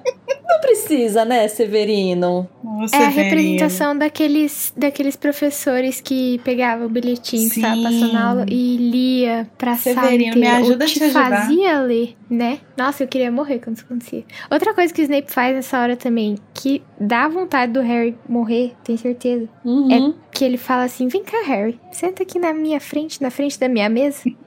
e aí depois ele se arrepende disso também. Sim, a coisa se volta contra ele. Mas uma coisa que é legal da gente apontar nessa cena aí, né? É que o, depois que o Snape vai levar o Harry lá pra, pra cadeira na frente da mesa dele, ele vai tratar o Harry como se os dois tivessem 15 anos, né? Sim, ficar provocando, ficar jogando indiretinha, sabe? O meu problema com o Snape é exatamente esse. Ele é uma pessoa escrota. Você pode ter boa intenção ali no seu coração, você pode ser o agente duplo que você quiser, mas não seja escroto, sabe? É mais forte Ai, que ele, tá? Primeiro que vai pra, pra É uma vida inteira ser escroto. Então, mas pra quê? sou obrigada a achar que é uma pessoa legal. A questão é essa. E aí, assim, primeiro ele lê o artigo pra turma toda, com o intuito unicamente de humilhar o Harry, porque. Sim. E assim, ele não tem 15 anos, ele é uma figura de autoridade, ele é o professor da sala, sabe? Ele tem 35. Ainda, entendeu? Ainda bota o menino lá do lado e fica tchu, tchu, nas orelhas do menino. Ai, gente, seja maduro, menino, pelo amor de Deus. Mas uma coisa muito, muito importante vai rolar nessa cena aí, que é que nesse momento que ele tá lá agindo como se ele tivesse 15 anos, ele vai acusar o, o, Harry de roubar ingredientes. Eu tô aproveitando a oportunidade de a Larissa tá concordando comigo. Não, amiga, pode aproveitar. é, ele vai acusar o Harry de roubar uns ingredientes, né? Aí ele vai falar do Gelricho uhum. e da Araramboia. E aí ele fala, tipo, do Gelricho, e aí, tipo, a gente vai acompanhando os, os, pensamentos do Harry, né? E o Harry fala, tipo, é, realmente, o Gelricho foi o Dobby que roubou pra mim pra segunda tarefa, né? É, e a, aí quando ele fala da Araramboia, é, ele fala, ah, tem, você, tem, você tá fazendo polissuco, não sei o quê. E aí o Harry imediatamente liga no acontecimento do segundo ano de que, de fato, a Hermione roubou a Araramboia do estoque pessoal do Snape para eles fazerem polissuco. E ele acha que é disso que, ele tá, que o Snape tá acusando ele. Mas na verdade o Snape tá uhum. falando de Araramboia sendo roubada atualmente. Então isso aqui é uma pista Sim. que tá escondida aqui, né? Ele tá, o que ele tá Sim. dizendo é: tem alguém fazendo polissuco agora. Eu não tô falando lá de, de é dois anos atrás. E aí, de novo, desculpa, gente, mas J.K. Rowling é uma escritora brilhante, né? porque ela joga a pista e imediatamente despista porque o Harry relaciona com o segundo ano. Sim. Então, uhum. ela deixa lá que isso tá acontecendo e de repente, não, mas que louco esse homem. Será que ele tá brigando comigo? Tá com esse rancor todo de dois anos atrás? Por que Meu filho, ele guarda antes, rancor né? de muito mais tempo, pode ter certeza. mas não é o caso. É, e isso é um artifício que a gente já mencionou no, no capítulo, no episódio do capítulo O Ovo e o Olho, que é quando, quando a gente vê lá o Snape no corredor falando que alguém invadiu a sala dele, né? É, que ele fala justamente que tinha alguém é, que tem alguma coisa de polissuco e tal. E então esse é um artifício que o, a Rowling usa de novo, né? Tipo, a gente tá mais uma vez tendo a poção sendo Ela tá referida. dando essa pista mais uma vez, né? É, só que o Harry liga a uma coisa lá do segundo ano. E aí eu acho assim, eu tenho uma teoria de que o Snape sabe que o, o Harry usou a polissuco no segundo ano. Porque eu acho muito pouco provável que tenha aparecido a Hermione lá transformada em gato na aula hospitalar e isso não tenha chegado até o Snape. Eu acho muito provável que a Madame Sim. Pomfrey tenha tenha trabalhado na cura da Hermione, entre aspas, junto com ele. Então ele sabe, é, até porque ela fica, tipo, vários dias na, na, na hospitalar, né? Então eu uhum. acho que ele sabe que o Harry fez poção polissuco antes. Então, né? não só eu acho que ele sabe, e nem isso é uma, uma pista, mas eu já tinha para mim que ele sabia porque essas coisas os alunos acham que fazem escondido, sabe? Sim. Mas só sempre ficam sabendo. Mas também eu acho que ele joga essa aqui por já ter suspeitado que o Harry já fez, então sabe que tem no estoque, etc. Sim. Pra justamente tentar usar a legilimência nessa cena. Sim. Eu acho que o Snape tá tentando entender o que aconteceu, se foi o Harry mesmo usando legilimência sem o Harry saber. Uhum. Essa é a minha teoria. E aí eu queria, além de fazer o Exalta Rowling, a gente já teve um Exalta Lia, eu queria fazer um Exalta Alan Rickman, porque, Hum. gente, não dá pra ler essa cena sem, ouvir ele falando ouvir a "Don't voz dele. lie Né? to me. Não dá. Don't lie to me. Não dá, essa cena toda, ele, ele fazendo a criança de 15 anos ali do lado do Harry, dá pra ouvir a voz dele fazendo. Dá pra ver a cara dele, assim, olhando pro Harry, Sim. sabe? Dá mesmo. E esse é um dos momentos, Perfeito. inclusive, dos filmes que eu acho é, legal, porque o Harry, ele tá com uma cara que é super debochary, assim. Ele tá super. a- é, Quando o Snape mostra a poção, ele fala, tipo, sei lá, suco de abóbora. Ele tá super debochary, assim. É um dos poucos momentos em que ele tá. Em que ele incorpora esse, esse lado legal do Harry, assim, né? Sim. Mas por falar em Veritaserum, né, que eu mencionei, esse é o momento perfeito que a Rowling usa também para apresentar a poção, né, que vai ser Sim. também usada no final do livro e que aí o Snape vai então tirar esse momento para explicar, né, o que que é Veritaserum. A gente não sabe ainda, a gente não conhece esse recurso, mas como ela vai ser importante aqui e no livro que vem também, é, esse é o momento em que por meio de uma prática pedagógica muito refinada, Extremamente refinada, nada Sim. punitivista. Não, imagina. Paulo Freireana. Exatamente. Ele vai ensinar o que que é a Veritaserum. E o Harry aprende. Nunca mais vai esquecer. né, coitado. Então, essa questão da, da Veritaserum e da Oclumense me deixam muito confusa, porque assim, não é difícil me deixar confusa, tá, gente? Mas nos- no, quarto e no quinto livro dá muito a entender que a Oclumense é um feitiço que tem que ser feito de uma. E ele, ele acontece de uma forma muito invasiva. Tipo, a pessoa que tá recebendo ele sabe que tá recebendo ele. A legilimência, né? É, a legitimência, isso, desculpa. Aí, em Animais Fantásticos, a Queenie, ela aparentemente escuta o que as pessoas estão pensando sem ter que fazer um feitiço, sabe? Tipo, ela só escuta. Sim. Tanto que ela, no, no segundo filme, ela escuta muita gente falando Uhum. e isso acaba incomodando ela. Tipo, ela Sim. não consegue pensar e tal. A, a legilimência eu acho que é uma, é uma área muito complexa. Eu acho que até foi um, um problema a Rowling inserir. Porque assim, quando o Harry é, sofre, né, vamos dizer, sofre o ataque direto, o, o bruxo faz o feitiço. Mas dá a entender em outros momentos da história o Harry falando assim, dava a impressão de que o Snape conseguia ler mentes. É. Tipo, pode ser uma habilidade que você consiga fazer não verbal, que você consiga. Tanto que aqui, por isso que eu joguei a suspeita.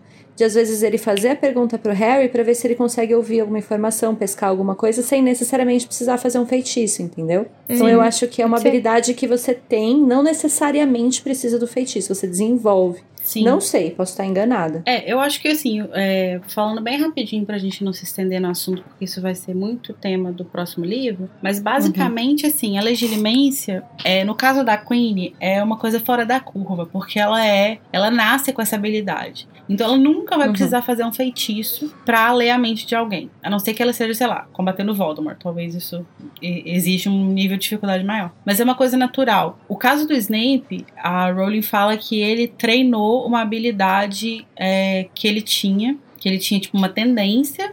E aí ele vai treinar pra aperfeiçoar. E aí por isso é que é diferente a forma como eles é, agem, né? E aí esses, esses Hum. momentos ao longo do livro, dos livros em que fala assim, ah, dava a impressão de que sempre sabia, ele sabia elemento, não sei o quê.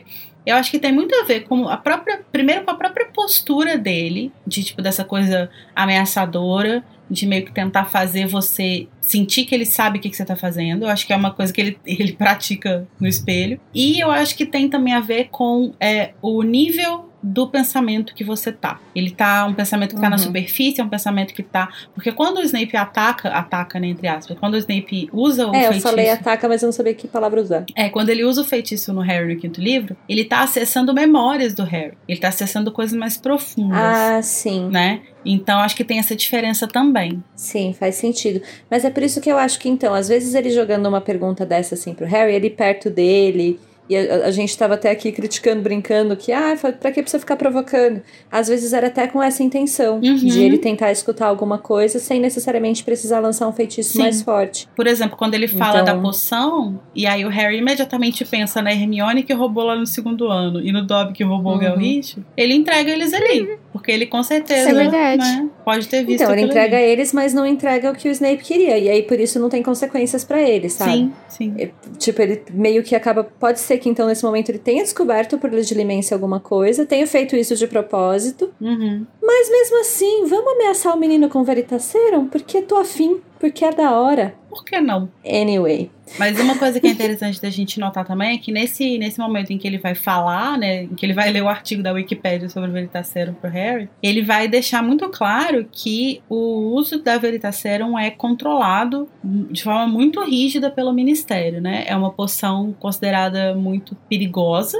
né? Então, é, às vezes a gente cai nessa, nessa armadilha de ficar, ah, mas por que que não usa Veritaserum para isso, não usa Veritaserum para aquilo? Porque não pode, gente, porque não, né? Quando, Não é tão simples. é, né? quando a, a Umbridge usa, inclusive, no quinto livro, ela tá quebrando as regras. Ela não tá. Ela tá indo contra o que, o que a lei diz. Infringindo a lei. Infringindo, a lei. Infringindo Ela a está lei. infringindo a lei. É, então, isso é uma coisa que é importante da gente lembrar. Assim, não é porque um recurso existe na narrativa que ele vai ser possível de ser usado o tempo inteiro. Uhum. A questão é que daí aqui o que acontece? Debocherry, que já foi provocado pelo professor, vê ali uma movimentação com o Karkaroff quando ele vem e assim resolve acidentalmente, inocentemente, derrubar um bagulho no chão e se esconder embaixo da mesa. Gente, Eu o Harry. maravilhoso. O Harry é muito safo, cara. Ele é muito, Muito esperto.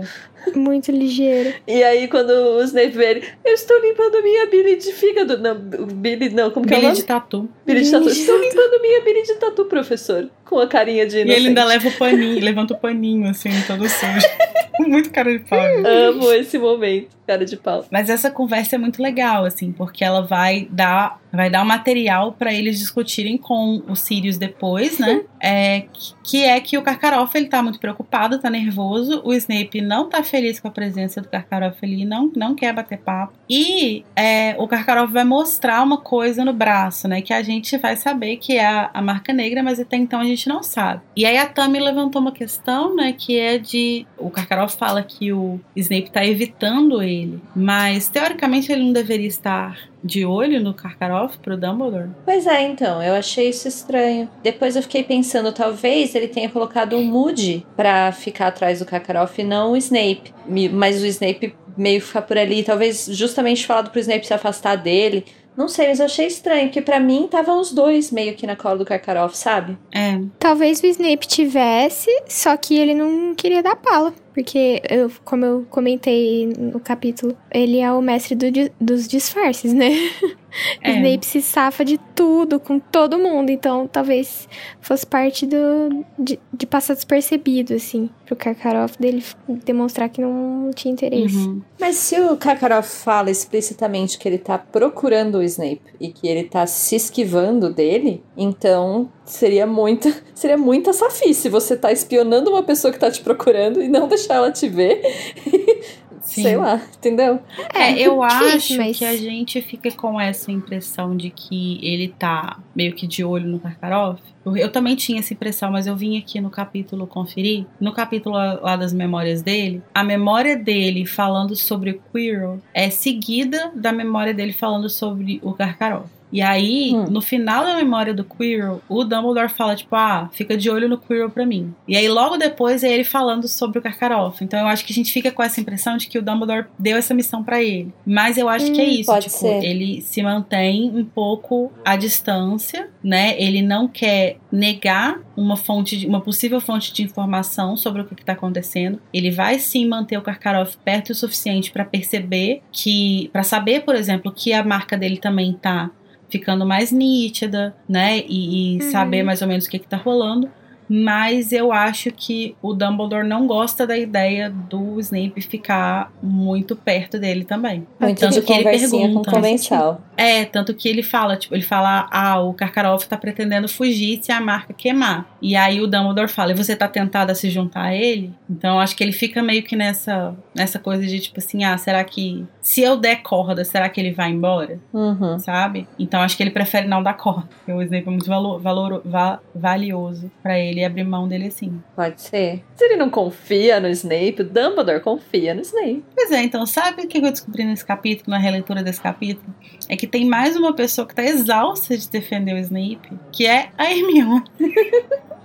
Cara, ela fica. Ela também não aguenta mais as pessoas falando que o Snape tá tentando matar o Harry. E ela já, ela já aceitou que isso não vai acontecer, que ele não vai matar o Harry. Mas o Harry e o Ron insistem, né? Eles não dão conta de, de tirar é que é ele do sempre de divertido suspeito. suspeitar do Snape, né? Você tem ali a lista de suspeitos, é sempre bom jogar o Snape lá no meio, porque nunca se sabe, não é mesmo? É, como você mesma comentou no capítulo, né? É sempre de bom tom desconfiar dele. Sempre de bom tom. Você não sabe, mas joga ele Amei. lá na lista, vai que. E aí eles vão então levar essa questão pro Sirius, né? E aí o Sirius vai trazer umas informações interessantes. Ele vai falar um pouco, né, sobre o Snape na escola. A gente não sabe nada sobre o Snape na escola ainda, além do fato de que ele, o James, e o Sirius e o Lupin não se davam bem. A gente não tem nenhuma outra informação assim sobre ele especificamente, assim. E aí o Sirius vai falar um pouco sobre ele nisso, né? Vai falar sobre sobre as pessoas com quem ele se relacionava, Vai falar que, tipo, ele andava com uma turma que quase todo mundo virou comensal. Inclusive tem um errinho que eu, eu acho que é um errinho de timeline aí, porque o Sirius menciona os Lestrange. Até onde a gente sabe, os Lestrange não são contemporâneos deles em Hogwarts. Eles são um pouco mais velhos. Uhum. Eles devem ter saído antes deles entrarem, ou, tipo,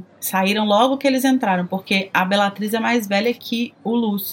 E, Uhum. e o Lucius tá, É, tipo, me aqui. parece que aqui ela ainda não tinha construído mesmo a timeline É. deles, o que conflita um pouco com o desconhecimento da ordem na Primeira Guerra, mas eu falo disso depois. É, e vai, aí ele vai falar então desses, dessas pessoas com quem o Snape andava e vai falar que ele era muito interessado em artes das trevas, né? Que ele era conhecido por isso. E ele vai colocar essas duas questões como coisas que estão ali, tipo, criando uma suspeita em torno dele, né? Não dá pra confiar muito bem nele. Ele nunca foi acusado de ser comensal, mas os amigos dele eram tudo comensal. Ele nunca fez não sei o que mais, ele estava sempre interessado em artes das trevas.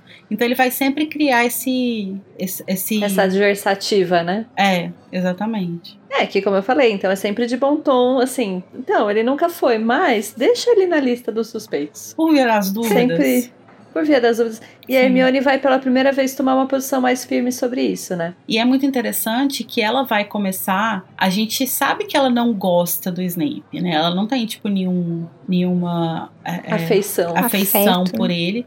Mas eu acredito que ela tenha uma certa admiração pelo, tipo, pela, pelo conhecimento dele, assim, uma- um respeito mesmo por uma figura de autoridade, como ela tem em geral, né? E ela vai, a partir daqui, ela vai realmente começar a tomar uma atitude de bater de frente, e tipo, não, não é ele, não é ele, não é ele. E, e é- isso vai ir até o sexto livro, né? Que é quando, quando finalmente o Harry para de desconfiar do Snape, é o Snape. Quando ele Uhum. muda o foco, o Snape meio Nossa, que se- é sim. o vilão do livro, né? Entre aspas. Sim. Uhum. E eu acho, de novo, falando do Snape, mestre dos disfarces, a Hermione fala que ela acha que o Dumbledore jamais colocaria. Não sei se é Hermione ou o Rony, na verdade. O Dumbledore jamais colocaria um, um ex-comensal pra trabalhar em Hogwarts. Acho que o Sirius comenta um pouco sobre é, isso também. isso. Mas ninguém desconfia do crush que ele tinha na Lily, que o Snape tinha na Lily. E assim, normalmente, quando as pessoas têm crush uma na outra, os amigos, todo mundo percebe, sabe? Principalmente porque a Lily e o Snape se conheciam antes de entrar na escola. Então, tipo assim, já tinha uma amizade, sabe? Então, E eu acho muito da hora que ninguém reparou nisso, sabe? Então, isso é, isso é interessante porque isso levanta uma dúvida sobre até que ponto a relação deles era pública na escola. Verdade. Como que. Ah, mas mesmo que não fosse muito pública, eu acho que, por exemplo, o Sirius, que era próximo da Lily, deveria saber que eles tinham alguma relação, né? Cara, eu acho que não. Talvez ele mesmo não desse importância. Essa é a questão. Ver eles conversando e às vezes pensar que louca, por que que ele ainda fala com ele? E meio que deixar irrelevante, não dar a importância É. que a relação tinha pro Snape, né? Mas acho que às vezes ele mesmo nem lembra, porque ele devia desconsiderar Sim. na época. Sim. É, eu acho que era uma relação que não, não 100% escondida, de tipo, ninguém nunca viu eles conversando, mas que ninguém dava atenção de fato. Assim. Uhum. Hum, pode ser. Né? Ninguém, eu acho que só os dois sabiam a importância que tinha pra eles, né? É, Sim, um pro e outro. aí, tipo, e, e, tipo, tem um momento em que a Lily fala, tipo, ah, minhas amigas, é, eu cansei de dar desculpa pra Hum. elas, uma coisa assim. É, então, assim, algumas pessoas sabiam que eles se relacionavam, mas também não entendi, tipo assim, por que, que você ainda fala com ele, né? Tipo, não entende a, a Uhum. profundidade de- dessa, dessa ligação, assim. Então é meio que tipo Uhum. assim, ah, eles são da mesma cidade, se conhecem e é isso, né? E Uhum. acho que não, não, não vão. Ninguém entende realmente a dimensão, assim. Sim. Sim, e muito É. provavelmente nenhum dos dois falou muito pros outros sobre isso, sabe? Sim, eu acho que isso é uma coisa que a gente É. pode discutir mais lá, na- lá no, no final dos livros, né? Mas eu acho que uma coisa que deve ser levada em consideração é que eles entram em Hogwarts num momento. Todo aquele cenário de guerra que a gente tava conversando, ele tá muito forte no momento que eles entram em Uhum. Hogwarts, né? Ele tá, tipo, a ponto de explodir ali. E eu imagino que uma, uma nascida trouxa da Grifinória é, se aproximar de um Sonserino seria uma relação bastante complicada, assim. Então eu consigo entender motivos para eles tentarem manter relativamente é, é, na surdina, assim, sabe? Tipo, porque eu acho que no sigilo, assim, porque eu acho que os dois ouviriam muito. Uhum. É, às vezes só o fato de eles estarem em casas diferentes, isso já afasta, né?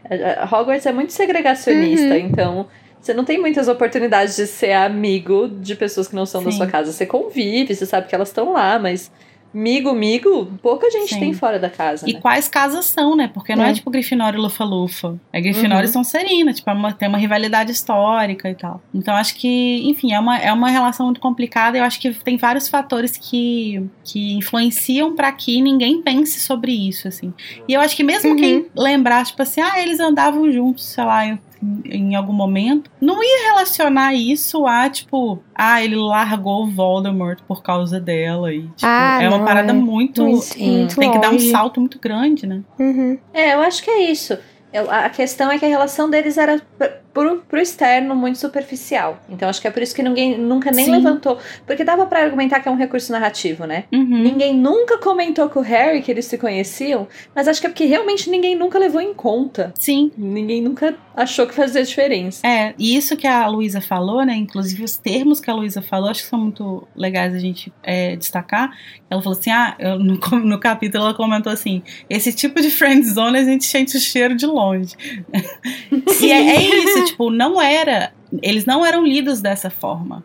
Ele não era tipo o cara que as pessoas claramente olhavam e falavam, isso aí, ó, afinzaço dela. Era um outro tipo de relação, pelo menos a percepção das pessoas. Porque senão as pessoas É. iam falar, com Uhum. certeza, nossa, ele- na escola ele era doido na sua mãe. Era doido pra pegar ela. E ninguém fala isso, né? ninguém percebe isso. Então realmente era é. uma relação É. bastante é, neutra, né? Diferente, Vista do, né? do ponto de, de, de, de vista de fora, assim. Uhum. É, então, e aí voltando no, nessas relações que existiam lá e tal, e na timeline que você falou, eu acho que é interessante ver aqui o quanto que. Então, não sei se a própria Rowling ainda não tinha colocado muito clara pra ela, né? Como que eram os, os comensais mesmo, o círculo mais íntimo, quem eles eram e a, e a linha do tempo. Mas a própria ordem também não tinha essas informações, porque o, o Sirius desconhece completamente. É, a gente de novo fala daquela atmosfera de, de desconfiança, né? Então eu acho que era muito pouco claro para a ordem da Primeira Guerra quem eram de fato os comensais. E isso só muda por causa do erro do, do, do Voldemort no final desse livro, que o Harry vê todos eles, né? Sim. Não era pro Harry sobreviver ali. Então, quando ele sobrevive e dá o nome de todo mundo, muda completamente a, a- a postura da ordem nessa Segunda Guerra. Sim, e, e, Sim, e- verdade. E essa marca, né? Essa coisa da marca negra, né? Que, tipo, o Harry fala, ah, ele Que mostrou. também ninguém sabia. É, tipo, ele fala, ah, o Karkaroff mostrou o negócio pra ele no braço esquerdo. E aí o Sirius fala, nossa, A ele tatu. mostrou o negócio no braço esquerdo, não, não consigo fazer, não faço ideia do que, que possa ser. Faltou olhar pro irmão, né, meu bem? É, E, e- mas na Segunda Guerra já é um negócio que todo mundo sabe. Parece que Sim. a comunidade inteira bruxa sabe, inclusive, né? é porque o Sim. Harry contou, né? É. A marca negra, ela era, o, ela era uma ameaça porque ela era colocada sobre as casas das pessoas que eram mortas, né?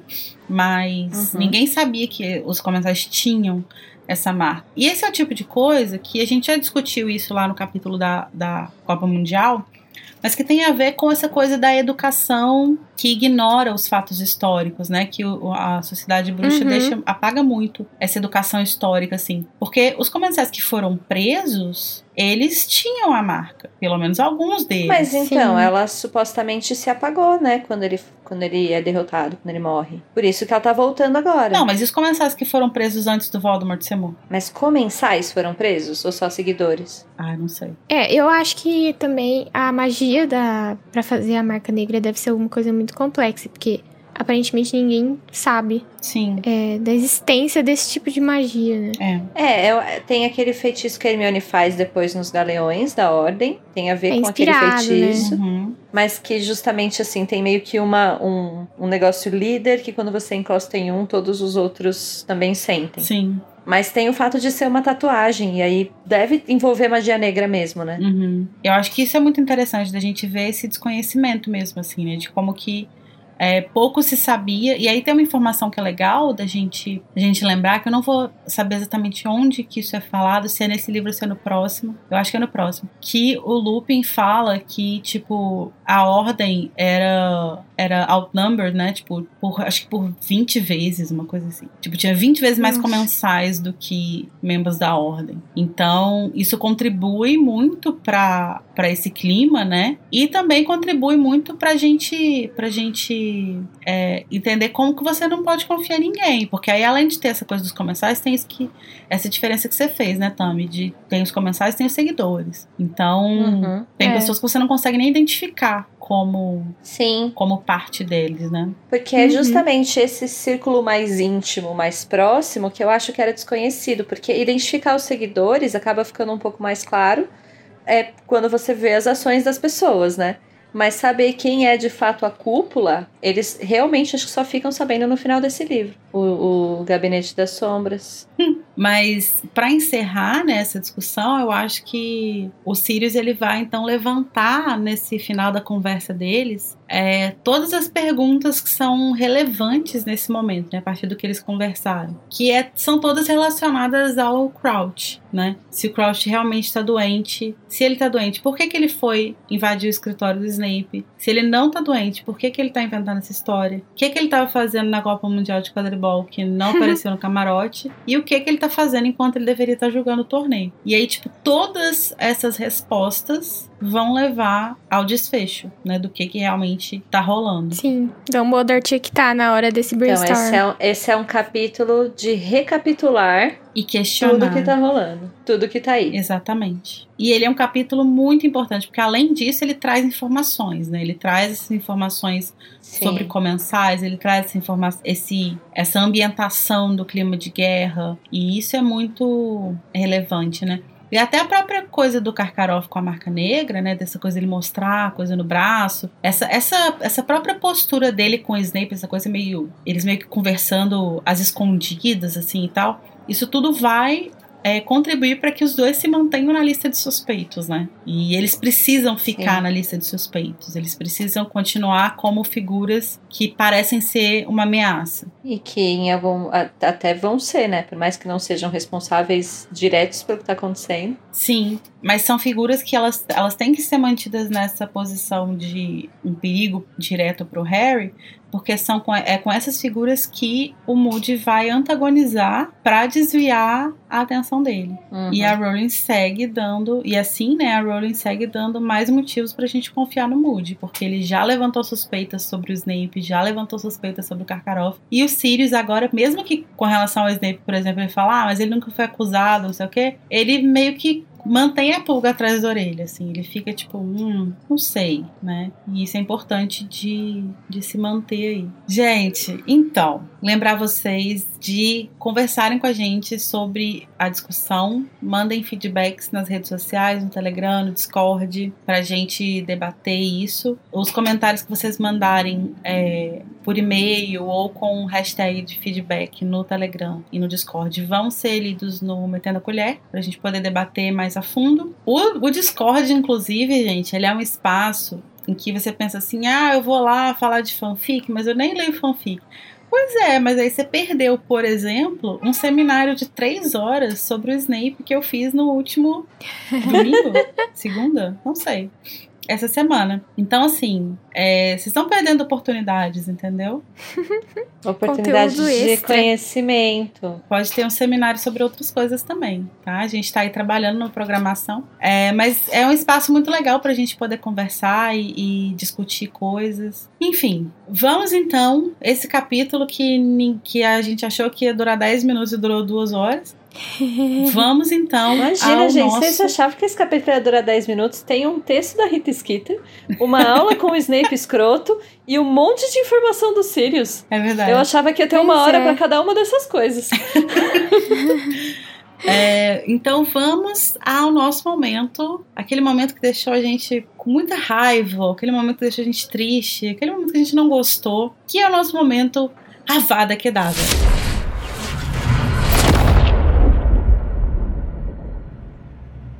Luísa, qual foi o seu Avada nesse capítulo? Conta pra gente. Então, infelizmente, eu não tenho um Avada. o meu Avada vai pro final desse capítulo, porque ele acaba, porque ele é muito bom. A Luísa A traçou o limite dela. Ela não é o tipo de pessoa que usa avada em batalha. Então eu vou me, vou me abster. Luísa não é punitivista. Repasse.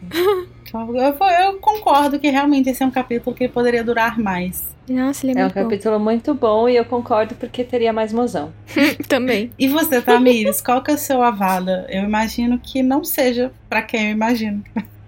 Então, apesar de eu concordar, eu discordo. Eu concordo que é um capítulo muito bom, mas eu discordo que não tem Avada.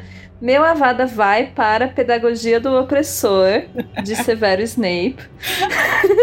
Amei Porque não é, não é legal os professores irem dar aula com metodologias punitivistas de Veritaserum, nem de bullying. Então, meu Avada vai para para Snape. Tudo bem.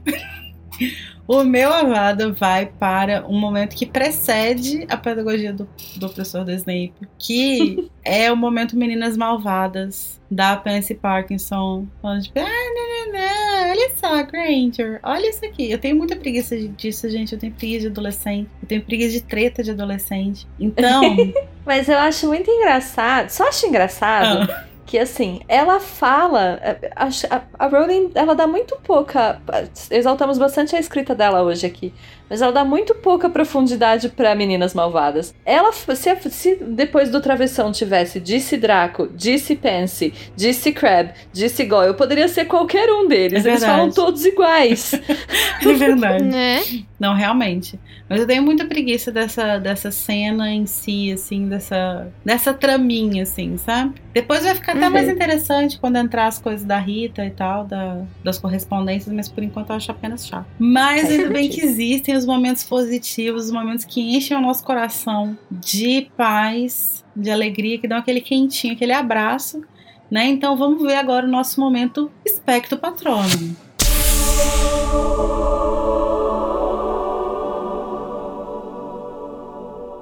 Tami, começando por você, qual será que vai ser o patrono da Tami? Qual será, gente? Mas eu não tenho como não ser óbvia, né? Se o meu Avada vai pro Snape, obviamente meu patrono vai pra Mozão, que é a volta dele, sabe? Todo aquele momento paternalista, aquele momento, sabe, Sirius magro, comendo ratos e, e Ai, é lindo, Capengando na vida. pra poder voltar ali, pra poder estar do lado do afilhado e, e dando informations e querendo comer frango, coitado morrendo de fome, sabe? Meu, meu patrono vai pra mozão pra ver se ele fica mais, mais saudável, pra ver se dá umas coradinhas na bochecha. Amei. Isso que é amor, né, gente? Ele magro comendo rato, que lindo. e você, Luísa, qual é o seu patrono? Então, foi muito difícil escolher um, então eu não escolhi um, eu escolhi vários, pra variar, porque eu amo esse capítulo, então, tipo, o Rony perguntando um monte de vez pra Hermione o que, que ela respondeu pro Krum, se ela ia visitar ele, a Hermione desconfiada da Rita, e é óbvio, o Sirius brilhando, então, esses, esses são os meus patronos. Curulim, acho que com dois patronos ele consegue um pouquinho de saúde, gente. Vamos lá. É, verdade. Bom, tem uma primeira vez para tudo na vida, né? O meu patrono vai para os Sirius, não para os Sirius em si. É, esse é o meu momento, sociedade. Eu quero, eu quero ver o momento que o patrono da Thumb vai ser Snape, mas tudo bem. eu acho que o dom narrativo do Sirius nesse capítulo, dele contando essa coisa da, da desse clima de guerra, não sei o que, ele conta de um jeito muito massa e que é muito bem construído, assim. Então, meu, meu coisa vai para ele e também para Rowling nesse caso, né? Porque eu acho que ela faz essa construção muito bem pela voz dele, assim. Sim. Arrasou.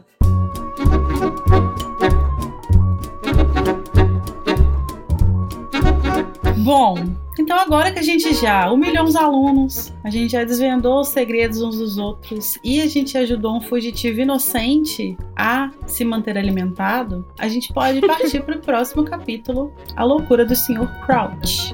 Tchau. Tchau. Tchau, gente.